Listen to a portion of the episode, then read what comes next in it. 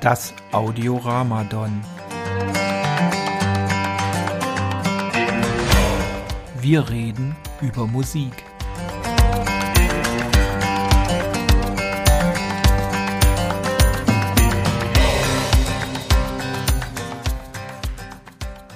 Herzlich willkommen beim Audio Ramadon.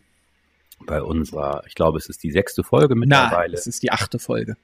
Es ist die achte Folge. Gut, äh, ich habe die ganzen Specials nicht mit eingerechnet. Herzlich willkommen, ähm, Guido. Vielen Dank. Hallo, Michael. Ne, Andi, äh, ist das bei euch die Waterkant? Wir leben hier genau an der Waterkant, genau, ja. im schönen Bremen in einem Spätsommer. Ähm, es ist der 4. September. Wir sind lange nicht on air gewesen. Ähm, das wolltest du auch nochmal rechtfertigen? Ja, also Hallo an die Hörer und ja, wir waren irgendwie, es war ein komischer Sommer, um es mal so zu sagen. Wir sind beide irgendwie so nach und nach krankheitsmäßig ausgestiegen. Michael sogar hat Corona überlebt. Ich bin auch immer noch krank. Ja, immer noch. Aber man merkt es nicht bei dir. Das überdecken die anderen, die Schichten bei dir überdecken das. Die schon vorher da waren. Ja, genau. Und äh, es war ein Hin und Her. Dann haben wir auch noch eine Aufzeichnung dazwischen doch noch reingeschoben, wo wir dann auch noch ganz schlimme Mikrofonprobleme hatten. Ganz wichtig an dieser Stelle für jeden, der einen Podcast machen will, der streamen will oder ähnliches, checkt vorher, ob das richtige Mikrofon aufnimmt. Das war so ein richtiger beschissener Anfängerfehler. Nur bei zwei Stunden Aufzeichnung, die ganz spontan aus uns rauskommen, das können wir nicht mehr wiederholen wir konnten es, wir hätten es wegschmeißen können oder senden können. Wir haben uns für Letzteres entschieden. Ja. Es wird jetzt alles besser. Wir werden langsam lernen wir dazu. Auch wenn wir, wir schon alt sind. Sagen, ja, wir müssen noch dazu sagen, wir hatten ja eigentlich noch ein zweites Special äh, geplant. Ja. Ähm, es konnte aufgrund meiner Erkrankung dann auch nicht ähm, stattfinden. Ich wollte ja vom Rolling Stones Konzert in Gelsenkirchen berichten. Dort konnte ich leider aufgrund meiner Corona-Erkrankung ähm, nicht dran teilnehmen. Ja. Deswegen fiel auch dieses Special aus. Ja. Ja, zur heutigen Folge. Das Thema der heutigen Folge ist äh, Metropolis. Warum Metrop Metropolis? Ähm, 95 Jahre ist der Film jetzt alt. 95 ist so eine Zahl, wo wir uns gedacht haben, da macht das Sinn, vielleicht ähm, diesen Film einmal zu ehren. Hast du noch eine andere Erklärung, warum das Thema Metropolis ist? Ja, weil ich den Song von Anne Clark, Metropolis, auch sehr cool finde und sehr passend. Und es ist auch ganz einfach, in Metropolis geht es um die moderne Welt, die moderne Stadt, äh, die Stadt der Zukunft, wo äh, die Menschen mit der ganzen Hightech, mit der Technik eigentlich überfordert sind. Die Technik bestimmt den Menschen. Und so ein bisschen war es, zumindest bei der einen Folge, die, wo wir nicht vernünftig aufgezeichnet haben, war uns auch so. Jetzt haben wir beide ganz neue äh, Aufnahme, ganz neues Aufnahmeequipment, wo wir auch erstmal einen gewissen Lernprozess hatten, um damit umzugehen. Und ja, vielleicht äh, funktioniert es auch irgendwann ganz ausgezeichnet. Äh, vielleicht schon heute, aber das wird sich erst noch zeigen müssen. Ja. Und da ist, äh, genau, da sind halt gewisse Parallelen zur Metropolis. Ich finde, das ist eine ganz tolle Idee. Also es ist eine, also ganz äh, großartig, wie du dir diesen Titel überlegt hast und die Erklärung ist, ähm, wie wir gerade gemerkt haben, ist auch gar nicht so weit hergeholt. Nee. Total nein. ja, ansonsten, Michael, wie hast du denn den Sommer so verbracht? Ich meine, jetzt geht's so langsam den Ende zu. Wir haben ein bisschen Spätsommer noch, aber es soll demnächst herbstlich werden. Äh, musikmäßig, wie war denn dein Sommer? Wie war dein Musiksommer eigentlich? Ja, also ich habe ja sehr viel äh, im Bett gelegen diesen Sommer. Ich hatte eine Grippe, eine konventionelle Grippe und einen Monat später Corona. Ja, und habe im Bett gelegen und ganz viel traurige Musik gehört. ganz viel The Smith. Ja, The Smith. Sehr gut. ja. Nick Cave, genau. Nick Cave. Leonard Cohen. ja. Ja, und ich freue mich, ich freue mich eigentlich darauf, dass es bald Herbst wird. Ja. Was, was steht dann an? Ja, ich habe alles Mögliche gehört. Herbst, ne, Im Herbst wird es eigentlich nicht besser, um kurz die Frage zu beantworten. Ähm, da wird es eigentlich noch schlimmer, weil ich habe vor, im Oktober ähm, zum Bob Dylan-Konzert zu fahren. Oh, das ist aber schon. Das ist. Aber Bob Dylan ist doch Herbstmusik, oder? Hast du den schon mal die letzten Jahre live irgendwo gesehen, wie sich der anhört? Nee, habe ich nicht muss ich äh, gestehen, habe ich. Du erinnerst dich aber an die Zumutung der Woche. ja, an die Zumutung werde ich mich mein Leben lang erinnern. also ist was für Fans so ein Konzert. Ah ja, okay. Jetzt du okay. bitte. Ja, alles klar. Nee, ich habe auch äh, einiges an Musik gehört. Wir hatten ja ein paar Partys ähm, und so. Äh, ne, äh, Michael, bei einer warst du ja auch. Und da, da bin ich auch krank geworden das erste Mal. Ja, siehst du? Ja, du kannst nichts mehr ab. Das ist es einfach. Und äh, wirst alt. Und ich habe einiges alte Musik gehört, aber auch einiges Neues. Eine Sache stelle ich auch äh, nachher noch vor hier im Zuge dieser Episode. Und ja, ich hatte eigentlich einen ganz guten Musiksommer. Ja, so könnte man sagen. Ich habe ja auch ein bisschen äh, Equipment günstig abgestaubt. Ich habe meine Schallplatten, äh, äh, Schallplatten, ähm, Plattenspielersammlung hat Zuwachs bekommen, sehr hochwertigen, ein Dual 731Q, der mir einfach so Freihaus in die Hände gefallen ist und funktioniert wie am ersten Tag. Nee, und äh, ach so, ja, was den Plattenspieler angeht, Dual-Plattenspieler, du hattest, äh, bevor wir jetzt auf alles andere kommen. Und bevor ich es vergesse, du hattest ja auch äh, Problematiken mit der Automatik mit deinen Plattenspielern. Und wenn kurz ja. Genau.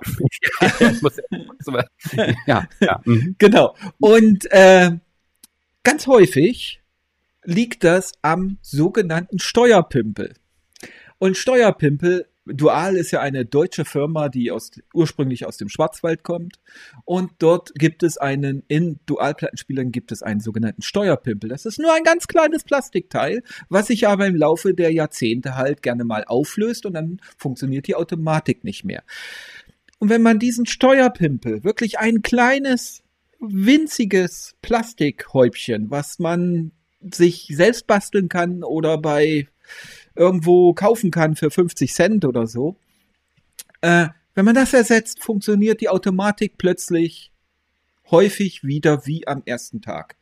Und ich habe an dem einen Plattenspieler, an dem Dual jetzt auch den Steuerpimpel ersetzt und zwar nach der Anle einer Anleitung im Internet bei YouTube, äh, die da lautet How to replace the Steuerpimpel.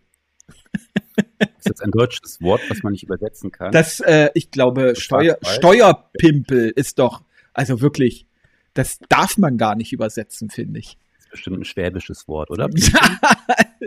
Steuerpimpel.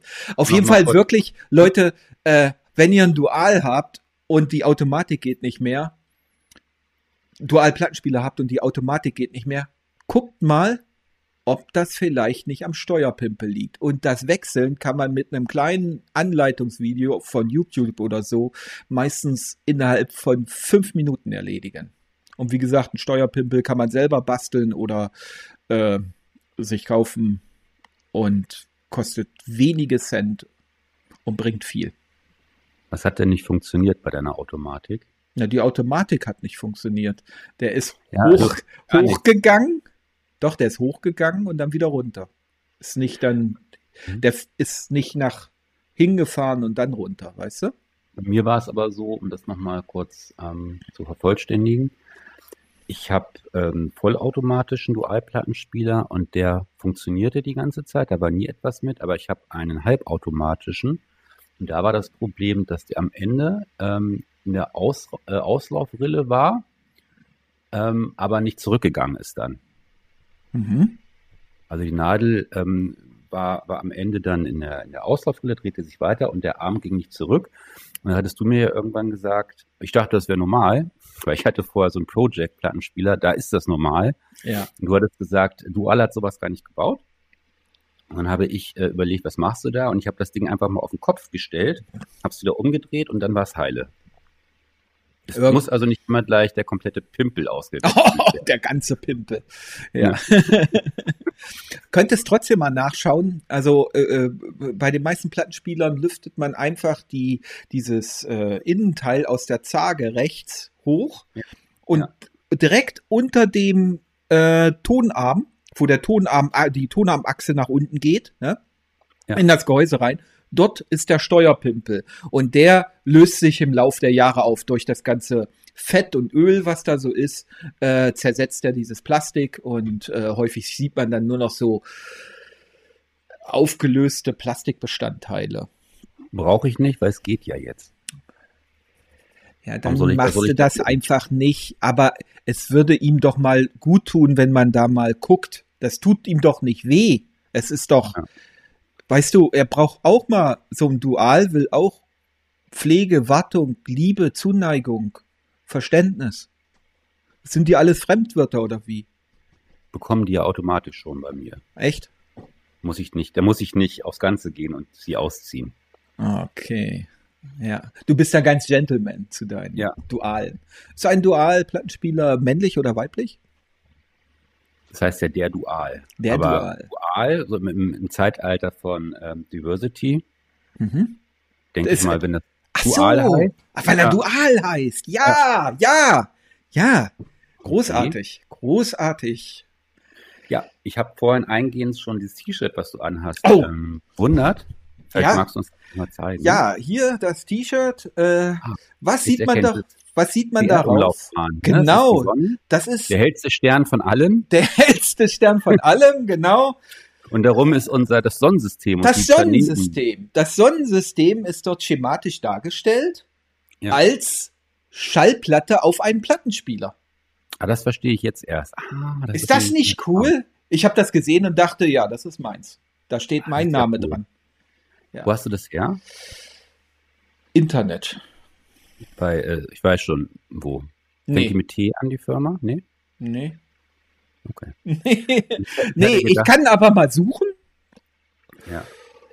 und schreib das in die Shownotes. Dann Die haben ein paar so eine so eine nerdigen T-Shirts gibt's da, weißt du? kriegen die armen Shownotes auch mal irgendwas. Die armen Shownotes, genau. Ich habe zuerst gedacht, das wäre noch ähm, ein anderes Sonnensystem, dieses kleine da oben, weißt du, oder so. Habe ich gar nicht, jetzt erkenne ich das. Welches andere Sonnensystem? Wie viele Sonnensysteme kennst du denn? nee. Ich habe zumindest, ich dachte, ich dachte, bei Star Wars, das ist doch auch ein eigenes. Aber, aber jetzt mal ohne Quatsch. Man sagt ja, das ist das Sonnensystem. Jetzt bei anderen Sternen, dann, das ist ja nicht dann die Sonne, sondern meinetwegen Proxima Centauri oder so. Ist das dann ein Sonnensystem oder ist das dann ein, einfach ein Planetensystem? Wie sagt man? Wie ist eigentlich das richtig? Also, wir sind ja hier jetzt kein Science-Podcast, aber so ein bisschen kann man ja auch mal ein bisschen Anspruch in die Sendung bringen, was wir sonst nicht hinkriegen. Ich war mal im Planetarium in Bremen und ich meine dort gelernt zu haben, dass nicht jeder Stern auch gleich eine Sonne ist. Nee, ist er ja nicht. Unsere Sonne ist eine Sonne. Äh, heißt der Sonne. Das ist der Name von unserem Stern. Sonne. Aber die Frage war ja gerade, ob, äh, wenn wir jetzt bei einem anderen Stern gucken, ob man dann auch von einem eigenen Sonnensystem spricht. Und das ist ja nicht der Fall, wenn es sich gar nicht um eine Sonne handelt. Richtig. Somit habe ich die Frage beantwortet. Ja, aber gibt's dann einen anderen Begriff? Äh, Heißt der dann Planetensystem zum Sternensystem. Beispiel? Sternensystem. Stern. Nee, ein Sternensystem? Das macht ja keinen Sinn. Ich finde, es klingt aber schön. Okay. Naja, gut. Ja, Ja, äh, was hast du denn auf deinem Tür? Ich sehe gar nichts. Ach, ja, das ist doch das Neue von äh, hier. Ähm, ja, ne? Nein. Ich kläre das mal auf. Da ist Das nämlich ist- gar nichts drauf. Das ist passend zu deinem T-Shirt, ähm, das schwarze Loch. Ah, The Black Hole. Ja, ja, ja, ja, ja. Nein, es ist natürlich äh, ACDC Back in Black. Das ist ja jetzt 42 Jahre alt geworden. Ja, stimmt. Jetzt sehe ich es auch. Schwarze Schrift auf schwarzem Grund. Ja. Ja. Gut, ja. ähm, ich würde sagen, wir kommen jetzt mal zu ähm, der heutigen Sendung. Bevor wir hier äh, uns verlieren im Black Hole.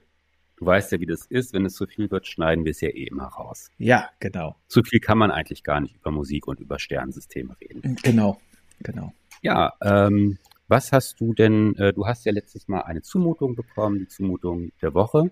Ja, er, erzähl doch mal, was habe ich denn bekommen? Du hast, hast jetzt ja zwei Monate Zeit gehabt, dich darauf vorzubereiten. Genau. Ich bin letztes Mal darauf gekommen, es war ein Zitat, ähm, irgendwie in der, in der Zumutung der Woche, die du mir letztes Mal zugeschustert hattest, von diesem, oh, ich habe schon wieder vergessen, wie die Band hieß. Die andere Die- Seite. die andere Seite. Bin da irgendwie von auf Blumfeld gekommen und ähm, ich bin, ich finde, Blumfeld ist für mich die beste deutschsprachige Band und hatte irgendwie das Gefühl, dass du die nicht leiden kannst. Zumindest hast du das irgendwann mal vor Lichtjahren, meine ich, geäußert und habe dir dann einfach mal zum Hören gegeben die letzte Platte von Blumfeld aus dem Jahre 2006, ähm, Verbotene Früchte. Das ist für mich mein Lieblingsblumfeld Blumfeld-Album und das habe ich dir jetzt zum Hören gegeben und bin jetzt gespannt, wie du das fandest. Ja. Äh, irgendwie musst du mich da falsch verstanden haben. Blumfeld ist jetzt nicht so eine große äh, Hassband oder so von mir, dass ich die jetzt nicht hören kann. Und ich nehme mal mein das grobe Fazit schon vorweg. Ich mag die Platte. Ich bin da völlig äh, unbeleckt, was Blumfeld angeht. Ich habe keine Blumfeld-Platte. Ich habe mal einzelne Songs von Blumfeld gehört. Ich habe die sogar schon zweimal auf einem Festival gesehen, zufällig, weil da waren auch andere und dann war auch Blumfeld da. Aber das ist echt schon lange her, muss würde ich, ich würde sagen, das ist 20 Jahre her. Kann das sein? Ja, ne? Da waren die noch richtig aktiv. Die gibt's glaube ich, seit 91. Äh, Ja, 91, ja. Ähm, hatten in den 90ern, Anfang der 2000er, so ihre Zeit. Mhm. Und äh, ich, ich weiß jetzt nicht, das Album ist von 2006, wie du schon sagtest. Letzte, hm, die haben sich dann getrennt, 2007. Genau. Ach, Blumfeld gibt's gar nicht mehr. Nein. Ach, das wusste ich, gar- wusste ich Ja, gar aber ich nicht. glaube, die, also die gibt's jetzt, glaube ich, wieder. Zwischendurch haben die auch mal zusammen wieder Konzerte gegeben. Mhm.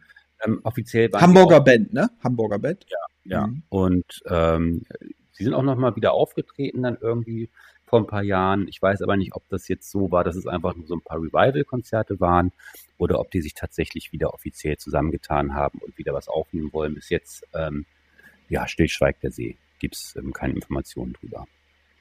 Kann man ja eigentlich immer machen als Band. Man kann ja immer was aufnehmen. Wenn man sich nicht böse ist, wenn man nur sagt, ah, ich habe keinen Bock mehr auf euch, ihr seid, seid hässlich. Äh, Ja. Aber äh, ein paar Jahre später sagt man, oh komm, lass uns noch mal was aufnehmen. War so schön damals. Ne? Ist ja irgendwie okay, ne? Nee, Im Podcast wird das auch so sein. ja, genau, genau, Morgen. genau. Nachher. Ähm, Jetzt. Ja, und Platte aufgemacht im Streamingdienst meiner Wahl. Und äh, was mir dann gleich erstmal aufgefallen ist, ist, ha, das Cover. Das Cover ziert nämlich so eine gezeichnete botanische Darstellung von einer Pflanze. Und ich als alter Botaniker habe dann direkt mal nachgeschaut. Ich habe nämlich auch wirklich so alte Bücher, wo solche Zeichnungen so drinne sind. Und habe dann direkt mal nachgeschaut. Die Platte heißt Verbotene Früchte und ich dachte, da ist irgendwas Verbotenes oder so. Aber nein, es ist ein Kupferstich einer roten Mombinpflaume und die gilt, die Früchte gelten in einigen Ländern als ganz normale Lebensmittel und da ist überhaupt nichts Verbotenes dran. Etwas äh, habe ich den Zusammenhang nicht verstanden, aber es ist ein schönes Bild. War Äh, das immer schon so? Ich habe nichts anderes darüber gelesen, wobei eine rote Mombinpflaume mir bis zu diesem Zeitpunkt noch nichts gesagt hatte. Ne? Also, ja, ich dachte erst, es wäre eine Kartoffel. Also ich, ähm, ich habe mir das so zusammengereimt. Das ist ja ähm, ein Bild, das sieht ja aus wie aus dem 19. Jahrhundert. Ja, genau. Wie man damals Ja. so ähm, botanische Bücher kennt aus der Zeit, ne, Genau. die damals gestaltet wurden. Und vielleicht ist es ja eine Pflanze, die damals als verboten giftig galt. Das könnte sein. Also nur um mal, huch, nur um mal ähm, äh, das kurz anzureißen. Die Kartoffel zum Beispiel wurde in Deutschland eingeführt als Lebensmittelpflanze vom alten Fritz damals. Und die Leute haben gedacht, die müssen oben die Früchte, die aus den Blüten kommen, essen und die sind giftig. Die enthalten, glaube ich, Blausäure oder so. Und dann Ja. haben sie gedacht, hier der König will uns vergiften. Dann mussten die erstmal irgendwelche Leute übers Land fahren und die Bauern aufklären, ey, ihr müsst dieses, diese Knollen aus der Erde essen. Ja, und Aber dann, dann passt und dann doch. fanden sie es toll. Vielleicht ist es so ähnlich gelaufen bei der roten Bombinpflaume. Das weiß ich nicht. Ja. Ja. Na gut, also. Dann habe ich natürlich irgendwann angehör, äh, äh, mir die Songs angefangen anzuhören. Ja. So. Und da fällt erstmal auf, das ist sehr klassisch instrumentiert. Das ist, glaube ich, auch ganz typisch für Blumfeld. So kenne ich sie jedenfalls. So, da ist jetzt nicht der harte Rock, wird da jetzt selten draus gekramt oder so.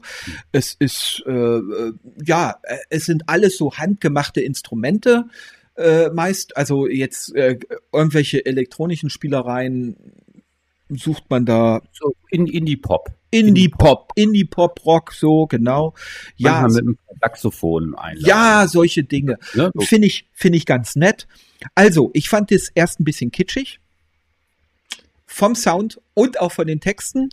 Aber das hat sich gegeben im Laufe des Hörens der Scheibe. Also, ähm, es hat mir dann gefallen. Es hat mir wirklich gefallen. Ich konnte das gut hören. Es war abwechslungsreich. Ja, lang. Es ist ein ziemlich langes Album. ne? es ist ein langes Album. Ich habe gedacht, Alter, wollen die gar nicht mehr aufhören hier? Also ich äh, kommt einem erst gar nicht so vor, so vor, wenn man die Songs so durchsieht, aber die sind ja auch, die haben ja an sich auch Länge. Also es sind keine überlangen Songs dran, aber auch keine so eine kurzen zweieinhalb Minuten Smasher, also kaum. Ja, die Platte geht, glaube ich, über 60, 65 Ja. Minuten, glaube ich. Ja, siehst du? Ne? Also im Kopf weiß ich es nicht. Ja. Ähm, Ja. ja. aber ich, also ja, was hat dir denn besonders gut an der Platte? Direkt gefallen? das erste Neuschnee hat mir am besten gefallen. Sage ich ganz, ich, ich, äh, ich sag's mal warum. Ich habe erst gedacht, oh, was macht er denn? Er erklärt jetzt, wie Neuschnee fällt. Und dann habe ich irgendwann, war ich im Neuschnee.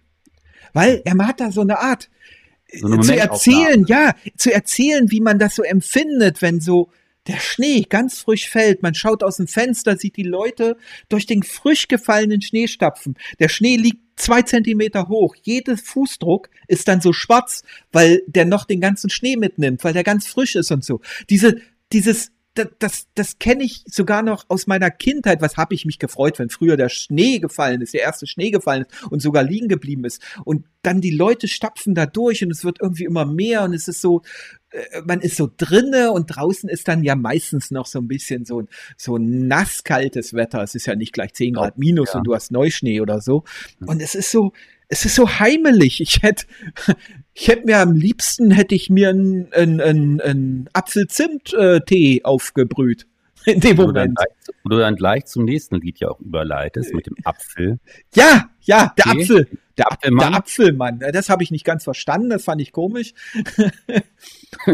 Ja, warum nicht? Äh, Klingelingeling, ich bin der Apfelmann, kommen Sie alle an die Äpfel ran. Nein, Quatsch, Ja. so hat er nicht gesungen. Also, äh, äh, Ja, das ist ja schon so ein Stimmungslied. ja, ja, genau, so ein bisschen, ja so ein nicht. bisschen quatschig, so ein bisschen leicht comedyhaft hat das so, ne?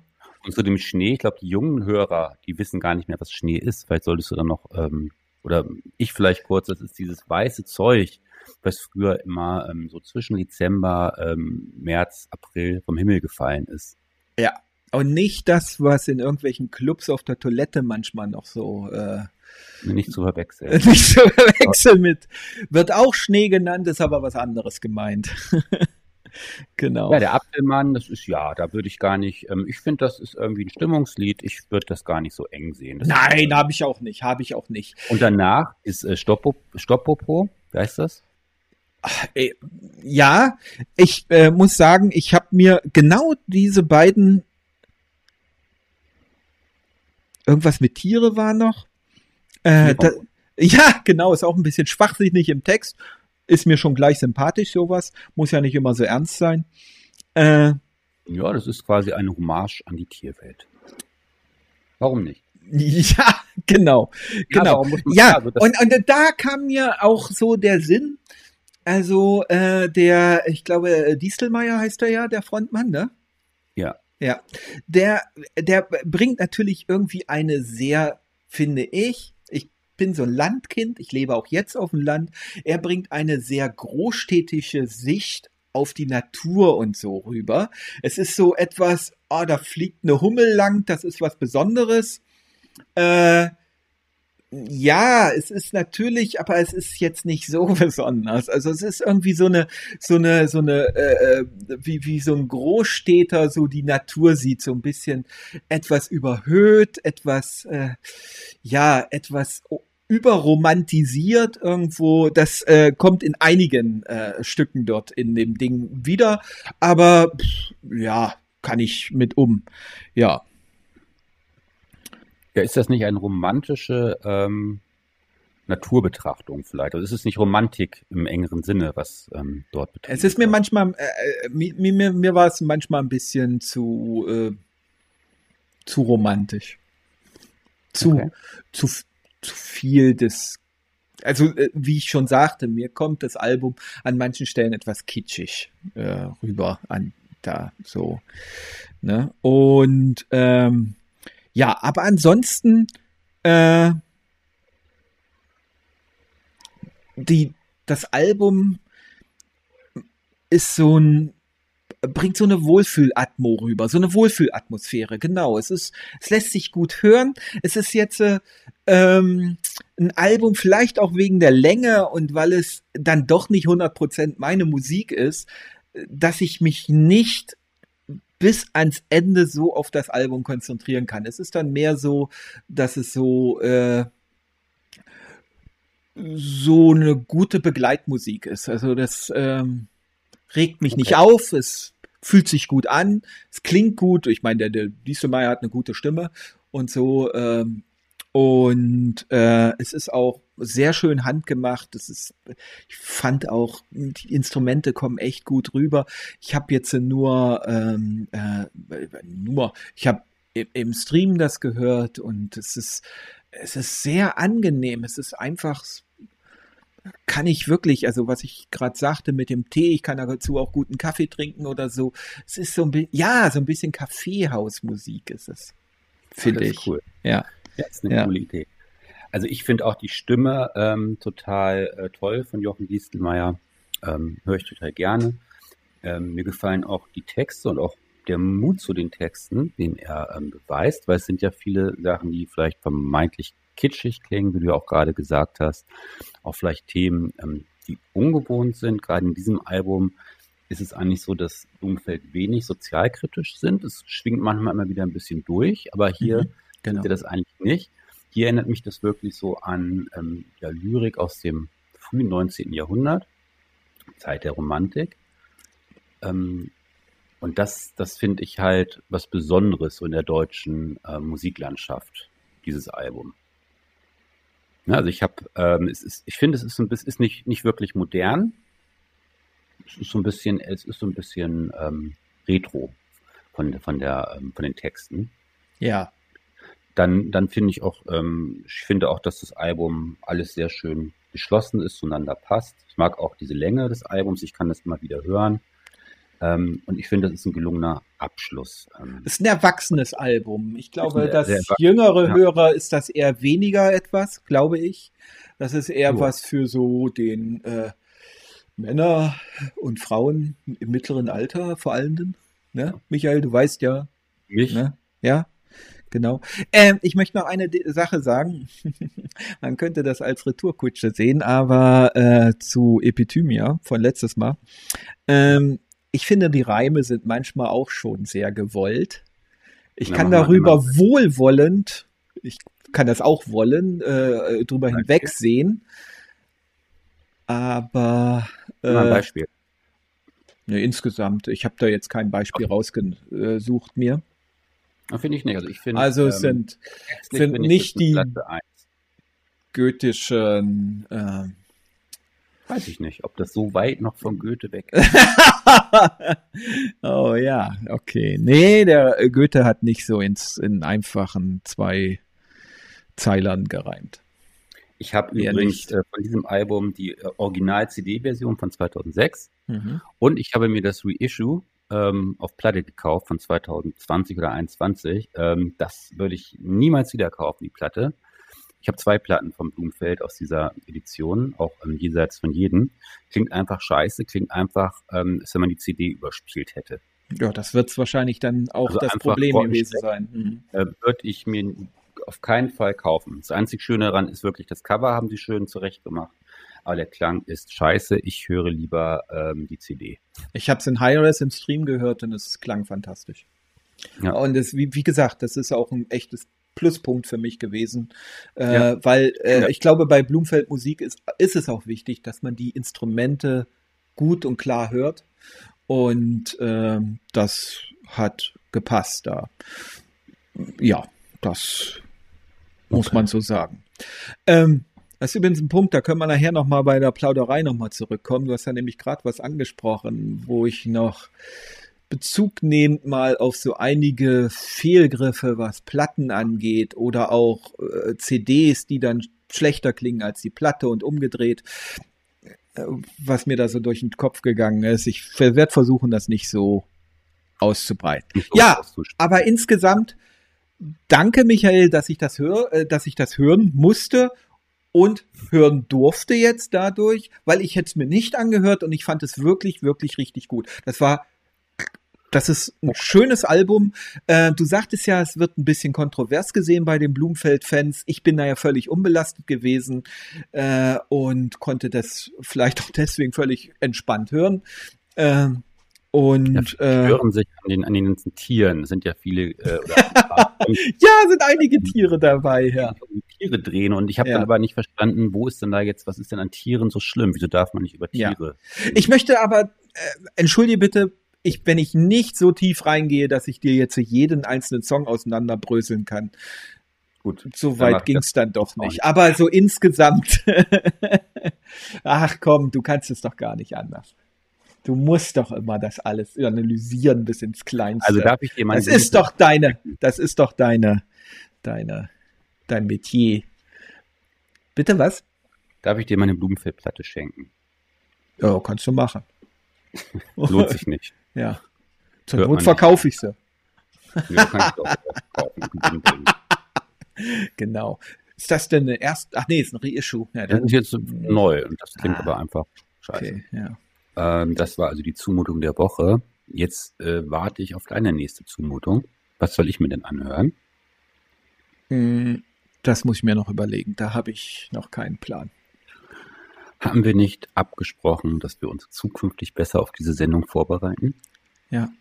Und ich war schon immer äh, da sehr unzuverlässig. Auch, Ja. also, wenn man mal meine früheren Lehrer fragen würde, die schlagen, können nur die Hände über den Kopf zusammenschlagen, Okay, gut. angeht. Aber vielleicht lernst du es ja irgendwann. Ne? Ja, Also, ja. vielen Dank, dass du dir das angehört hast und es freut mich, obwohl es mich irgendwie auch nicht freut, aber irgendwie, also im Endeffekt kommt es durch, dass es mich doch mehr freut, ähm, dass es dir gefallen hat.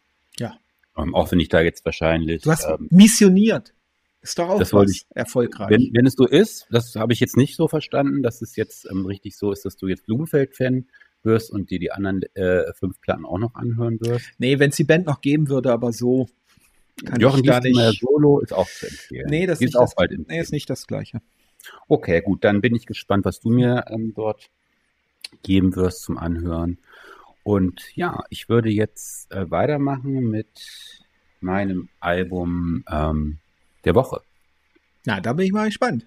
Ich habe das hier schon vorbereitet. Ja. Kamera. Es ist das neue, alte Album von Neil Young and Crazy Horse. Ah ja, Toast. Ja, Toad. Ja, das neue Alte, sehr gut gesagt. ja warum sage ich das? Es, Ja, ähm, erklär mal. ist mal wieder ein Album, ein Album von Neil Young, was er aus dem Archiv hervorgeholt hat. Das macht er ja gerne. Gibt ganz viele Platten, die zu der Zeit, wo er sie aufgenommen hat, ähm, nicht veröffentlicht wurden. Ähm, da hatten wir in den letzten Jahren, hat er uns beglückt mit dem Album Hitchhiker. Hat er 76 aufgenommen, ist 2018 erschienen. Dann hatten wir, Ein bisschen ähm, Zeit gebraucht. ja, dann hatten wir, ähm, Post-Production ist einfach lang bei manchen Alben. ja, ja wo, das, interessant, gerade bei der Platte, die ich gerade angesprochen habe.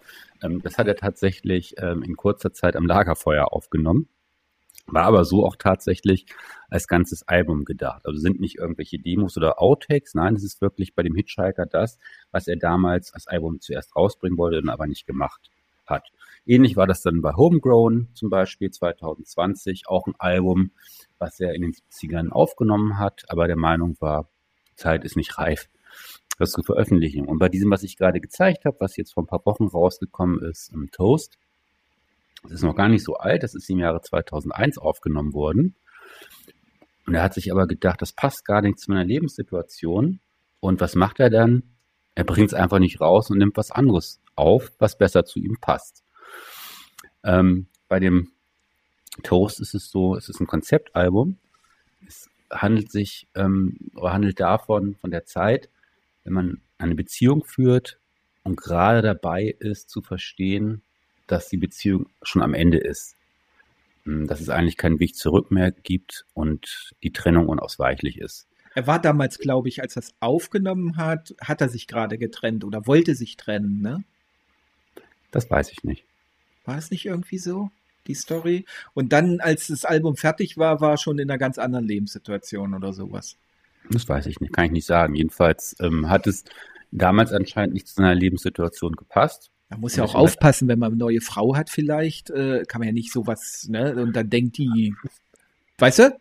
Das ja, ist ja, hinter, ja, ja, klar. Schwierig, fühlt, das fühlt sich dann angesprochen. Ja. Und, also das weiß ich nicht. Die genauen Hintergründe kenne ich nicht. Das weiß vielleicht nur er. Aber ich kann es, ich muss sagen, ähm, wenn ich das mir so anhöre, das Album, ich kann es irgendwie verstehen. Ich habe da auch, das ist auch das einzige Problem, was ich mit der Platte habe. Ich finde sie äh, großartig. Wenn ich aber darüber nachdenke, ähm, von was sie handelt, äh, weiß ich immer nicht, ähm, wann ich sie hören soll, weil ich finde, befinde mich schon seit langem nicht mehr in so einer Situation. Es gab da mal Zeiten, wo das wahrscheinlich der richtige Soundtrack ähm, zu meinem Leben gewesen wäre. Das ist es aber gerade nicht. Und deshalb tue ich mich immer wieder schwer, diese Platte zu hören, weil sie mit mhm. mir gerade nichts zu tun hat. Mhm. Ähm, textlich ist es aber äh, ja mehr als eindeutig, um was es dort geht. Und das zieht sich auch so ähm, durch die ganze Platte. Es sind sieben Stücke drauf. Einige sind schon veröffentlicht worden. Ähm, immer zwischendurch ähm, mal auf Live-Alben, mal auf einem anderen Studioalbum erschienen und ein paar Songs sind neu. Welche das jetzt genau sind, ähm, weiß ich auch gar nicht. Ähm, es ist größtenteils Hardrock, was er dort spielt. Erinnert mich zum Teil ein bisschen an die Purple und zum Teil an Neil Young and Crazy Horse. Ähm, so diese typisch überlangen epischen Songs äh, sind dort mehrere drauf. Ähm, Hard Rock dann mit der äh, ziemlich schrägen Stimme äh, von Neil Young, ähm, wo er wenig Töne trifft, was man kennt und was man mögen muss, sonst braucht man sich das nicht zu kaufen. Wann hat und er ja nochmal die Platte aufgenommen? Wann war das 2001. ja? 2001. Das ist, hörst du aber auch, weil die Stimme krächzt noch nicht so, wie sie heute hm. krächzt. Mhm ist noch, ist noch so der ähm, jüngere Neil Young von der Stimme her. Hm. Das, ja, ist, die, die Songs sind quasi einge, eingeklammert. Äh, erster, letzter Song stechen ein bisschen hervor. Das erste, das ist ähm, ja so eine etwas ruhigere, bluesige Ballade mit äh, Background-Sängerin. Und das letzte äh, würde ich eher als experimentell bezeichnen.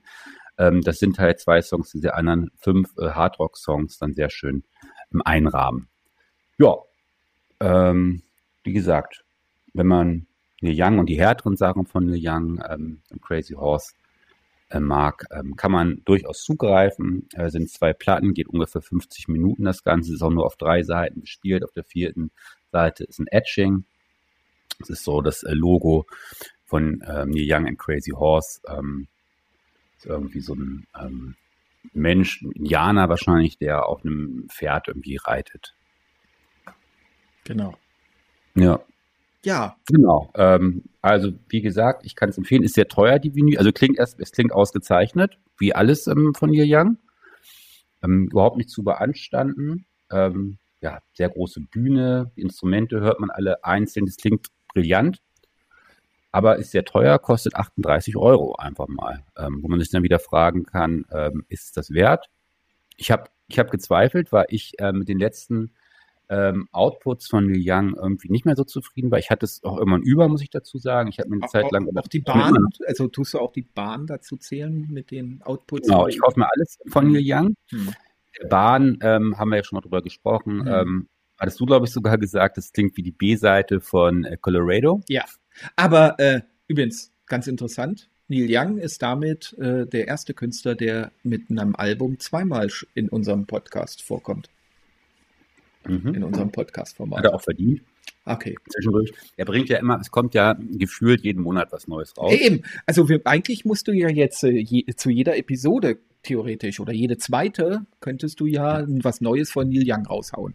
Ich habe auch schon überlegt, meinen ähm, jetzigen Streaming-Anbieter zu kündigen, um mir ähm, das Neil Young-Archiv äh, zu holen. Das kostet, glaube ich, 20 Dollar im Jahr. Ist also günstiger als mein Mhm. jetziger Streaming-Anbieter, Ja. wo ich monatlich fast die gleiche Summe bezahle. Mhm. Und wenn ich das Neil Young-Archiv habe, ähm, kann ich in High-Res-Qualität ähm, die ganze Zeit Neil Young und auch Sachen, die es nicht äh, auf CD und auf Vinyl gibt, hören. Ja, und das ist auch für die Familie ganz gut, weil dann hören die Auch, wenigstens nicht irgendwelche Scheiße, sondern Neil Young, ne? wenn das äh, Familiending ist. Man muss dazu sagen, der bringt ja wirklich sehr viele Sachen raus. Und zwar gibt es ständig irgendwelche Konzertmitschnitte aus den 70ern, die er nach und nach veröffentlicht, die es früher schon als Bootleg gab. Zum Beispiel dieses, was ich mir letztens im Angebot gekauft habe, 1974. Da sind dann die ganzen Songs ähm, von On the Beach. Ich weiß gar nicht, wie dieses Album heißt. Ähm, hat so, die haben immer so komische Namen, weil letztes Jahr hat er ja auch schon Shakespeare Young rausgebracht. Ähm, da ist ja äh, 1970 ist das ein Ko- Akustikkonzert von ihm und das ist auch alles toll und man kann sich das auch kaufen. Bloß wenn man sich das immer wieder kauft, teilweise ist es immer das Gleiche. Es ist immer Neil Young mit einer Akustikgitarre, mit einer Mundharmonika in schlechter Qualität, der in irgendeinem kleinen Club in den 70ern ähm, spielt. Das hat einen gewissen Charme und ich kaufe mir das auch irgendwie immer wieder. Aber ich weiß auch nicht. Also im Endeffekt, ähm, ja, ist es, ist manchmal zu viel, was Neil Young den Fans zumutet. Es gab ja auch mal, äh, um nochmal einen kleinen Abstecher zu machen, 2013, 2014. Er hat jedenfalls äh, das Album, von dem ich gerade spreche, in so einer Aufnahmebox aufgenommen. Aus Ende der, Ende der 40er Jahren gab es das. Da ist man in ein Musikgeschäft gegangen und konnte dann sich in diese Box stellen, singen und dann haben die dort daraus eine äh, Schallplatte gepresst. Und so, ein, ähm, so eine Box hat er irgendwie ausfindig gemacht und hat dort mehrere Coverversionen gespielt von Songs, die ihn beeinflusst haben im Laufe seiner Karriere. Da ist dann zum Beispiel Bob Dylan ähm, dabei. Und das hat er ist in einer ganz miserablen Qualität und da hat er tatsächlich ein Album ähm, rausgebracht, wo nur diese Coversongs in dieser äh, Box ähm, aufgenommen werden. Und solche Sachen mutet er halt den Fans zu und irgendwie man neigt dann dazu, das immer zu kaufen. Ähm, man fragt sich aber am Ende, ist das jetzt irgendwie 20 äh, Euro wert? Weil Hm. das teilweise sehr amateurhafte Aufnahmen sind. Irgendwie charmant, aber irgendwie, ähm, ja, manchmal ein bisschen too much.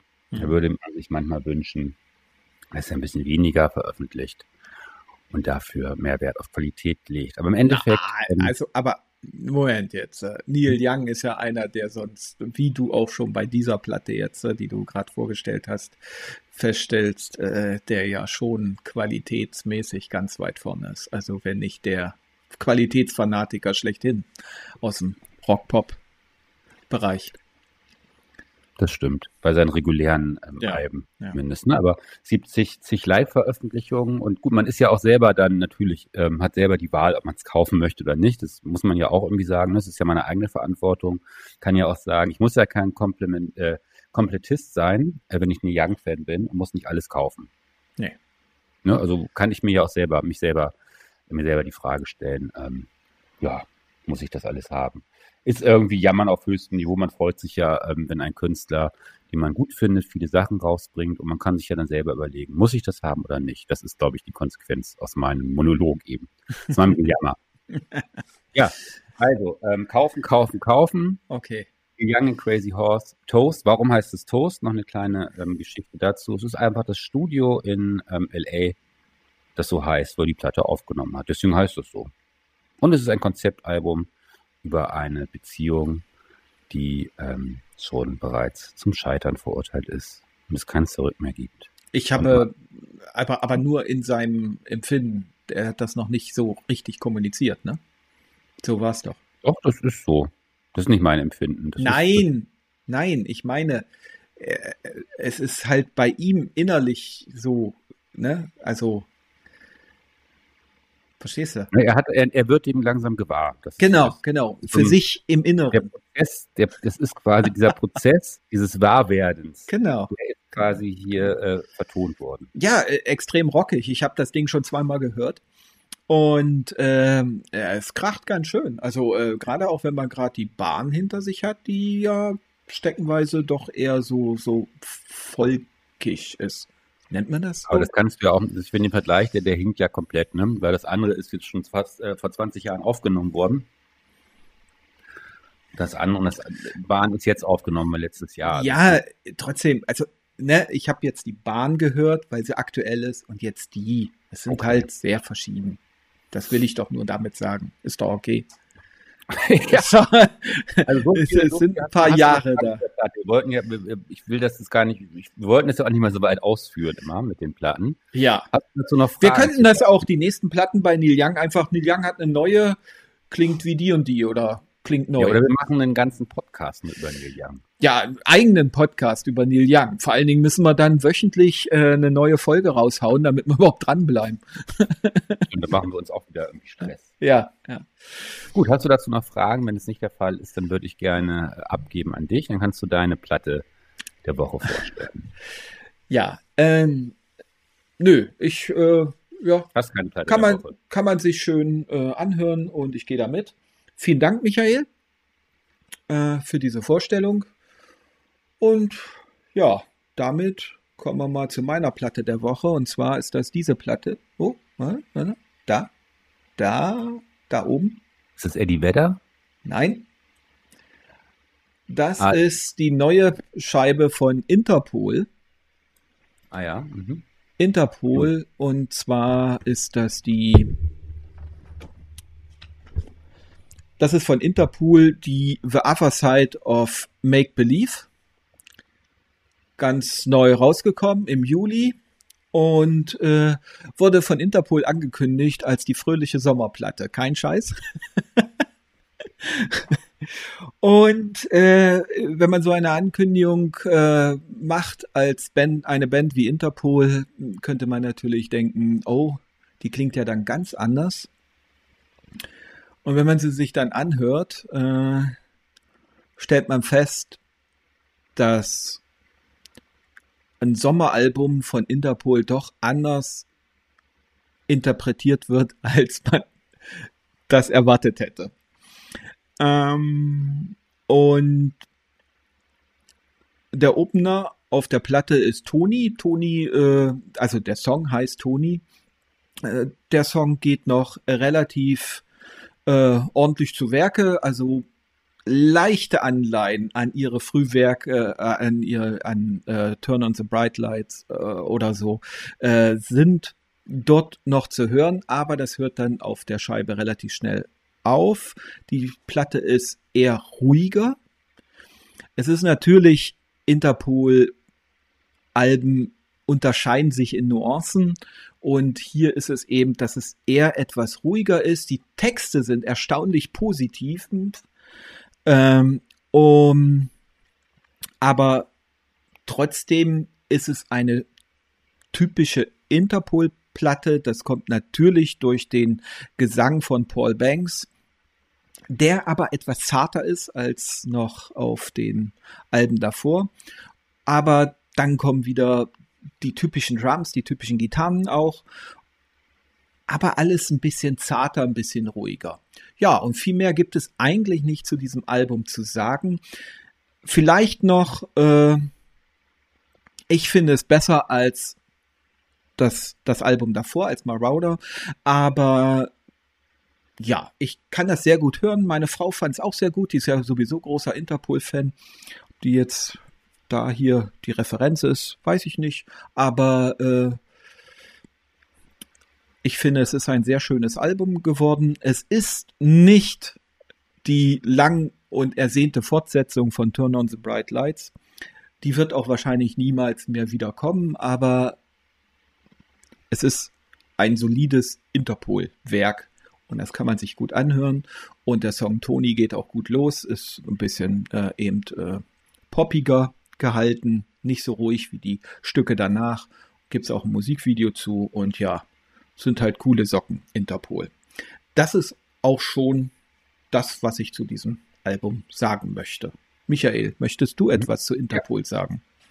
Ja, ich habe, ähm, ich erinnere mich daran, ähm, damals, wo die so populär waren, das muss schon 10, 15 Jahre her, war, her sein.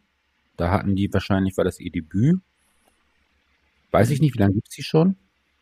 Oh, Turn on the Bright Lights ist, glaube ich, von 2003 mhm. oder so, glaube ich. Ich erinnere mich, dass die da mhm. damals sehr beliebt waren und ich konnte damit wenig äh, anfangen mit der Musik. Mhm. War so trist irgendwie. Das war, ähm, da war ich noch nicht so weit. Ähm, Wurde ja immer der Vergleich zu Joy Division vor allen Dingen gezogen. Ja. ja. Wie, wie siehst du das denn als Joy Division-Kenner? Ich kann diesen Vergleich gerade in diesen äh, ersten beiden Alben äh, nachvollziehen, aber sie sind schon eine, also sie machen schon ihren eigenen Sound auch. Was hat sich denn geändert im, im äh, Laufe der Jahre? Also wenn man sie jetzt sind sagt, nicht mehr so eingängig, und nicht mehr, nicht mehr so poppig eingängig dabei und werden sukzessive immer irgendwie etwas ruhiger, finde ich. Und es gipfelt jetzt in The Other Side of Make Believe. Also ich hatte das immer so gesehen in den ersten Jahren, dass es eher so eine ähm, Pop-Version von Joy Division ist. Könnte man so sehen. Also ich finde, Interpol sind immer die äh, britisch klingende Band Amerikas. Das ist eine amerikanische Band, ne? Ja, aus New York kommen die. Ja. Und äh, wenn man es nicht wüsste, man würde es nicht glauben, finde mhm. ich. Also ich finde, sie klingen total britisch. Darf man das, wenn man aus Amerika kommt, britisch klingen? Ja. Also äh, mhm. ich habe das ja jetzt ziemlich schnell auch runtergerotzt mit Interpol, weil ich finde, das ist ein gutes Album, die Band ist bekannt und man sollte es sich anhören, man sollte es sich kaufen, wenn man auf Interpol oder so den Sound steht. Wie heißt das Album nochmal? Kannst du das nochmal? The Other sagen? Side of Make Believe. The Other Side of Make The Believe. The Other Side okay, of Make Believe, genau, genau. Gut, ich höre mir das an. Also ich habe die öfter länger schon im Kopf, Interpol und denke, dieses, äh, äh, diese, diese monochromen äh, Coverbilder scheinen jetzt. Ich die Kamera zeigen. Ich kann gar nicht erkennen, was ist das? Ist es ein Mensch auf einem Boot oder was ist das? Nee. Das ist ein Paddel? Nee. Das ist äh, ein Spiegel mit einem äh, Messer, wird er abgestützt. Man ah. sieht in dem Spiegel dieses Messer. Ich finde die Rückseite ganz nett. Das ist der Mond und auf dem Mond steht ein äh, EC-Karten, also ein Geldautomat sowas in der Art. Ah, ist das eine einzelne ähm, Scheibe? Ja, ist eine einzelne Scheibe. Das ist immer schon gut. Die hat ja auch diesen roten Rand und die gibt es auch als rotes Vinyl. Ich habe mir angewöhnt, wenn möglich, immer nur das schwarze Vinyl zu kaufen. Auch, auch langsam, ja. Ähm, ist günstiger und man sieht, man sieht auch alles. Man sieht dann halt, ob es äh, dreckig ist. Schwarz, genau, genau, das ist die Sache. Man, besser, aber man weiß, was man jeden hört. Jeden Fussel sieht man, äh, ja. Das ist auf schwarzem Vinyl. Ich erinnere mich so ein bisschen an das rote, an das rote Album der Beatles, ne, an diese Compilation. Da ist auch ein ah, ja, ja, ja, ja, ja, ja, genau. genau, die, genau. die erste von, genau. von 62. Ich finde das natürlich sehr stimmig, wenn du dann eine rote Vinylscheibe da rausziehst ja. aus diesem, mit diesem ja. roten Rand und ansonsten ist das, ist, ist das okay. Aber wie gesagt, ich habe die schwarze Scheibe, klingt sehr gut, kann man nicht meckern. Äh, das einzige, das der war Preis. wieder so, nee, nö, der Preis war auch ziemlich okay, 23 Euro oder was ich bezahlt ja, habe. Aber das Loch war zu eng. Ich hasse das. Warum hm. kann man das nicht hinkriegen? Hat man nicht ist immer den gleichen Bohrer? Wechselt man da den Bohrer? Ist das, was, was ist das? Stell dir mal vor, es geht zu weit, das Loch. Ja, na, das ist es zum Glück nicht. Ich prökel dann immer mit um wirklich mit einem Bleistift wie früher bei den Kassetten drin rum, weil es geht ja meistens nur um einen Hauch, einen Mikrometer oder so und dann passt das gut. Und man will ja auch nicht, dass das dann irgendwie eiert. Wenn es nämlich dann ganz, wenn man da mit irgendwas Größerem in diesem Mittelachsenloch rumprökelt, kann es passieren, dass das Loch zu weit ist. Und dann. Es ist immer, wenn es passt, genau. Ja, genau. Ich verstehe das nicht, wie eine Plattenfirma ein Mittelloch machen kann, was zu eng ist. Das kann gibt ich ja verschiedene nicht Standards da. Äh, seit, na, seit 49. ich, große, verschiedene ne? Standard gibt's in den letzten Jahren, ja. Ja, aber es gibt ja das große Loch, ne? Ja. Ja, das große für die Singles da, dieser Aber Puck. weißt du eigentlich, wie Ja. das zustande gekommen ist, dass man Singles und LPs ähm, hergestellt hat, was die Idee dahinter war? Also, es ist ja so, hat sich, es hat sich ja so eingebürgert, ähm, dass diese, die 7-Inch Single-Auskopplung, dafür hat man die ja nachher äh, gebraucht und das große war ja dann das Album. Das ist ja, ne, so wie wir das kennen. Und ursprünglich war das so, dass man sich da gar nicht einig war. Ähm, da hatte man wirklich überlegt, ähm, Ende der 40er, ähm, also man hat, war sich nicht einig, welches jetzt der Standard sein soll. Man hatte sich so überle äh, das überlegt, dass die Seven Inches, die zusammen ähm, in einem Album äh, äh, als Album erscheinen könnten, dass man dann halt die Songs auf mehreren Seven Inches hat und die dann in so einer Art Fotoalbum Ah, auch. okay. Ja, ja, ja. Und, und da, da gab es halt keinen Standard. Und irgendwann hat sich das dann so durchgesetzt, dass das dann die Singles waren, die aus den Alben ausgekoppelt wurden. Ja. Anders macht es ja auch gar keinen Sinn, weil da, daher kommt dann auch wahrscheinlich dieses, dass man immer einen Adapter braucht in den meisten Fällen, um die abzuspielen.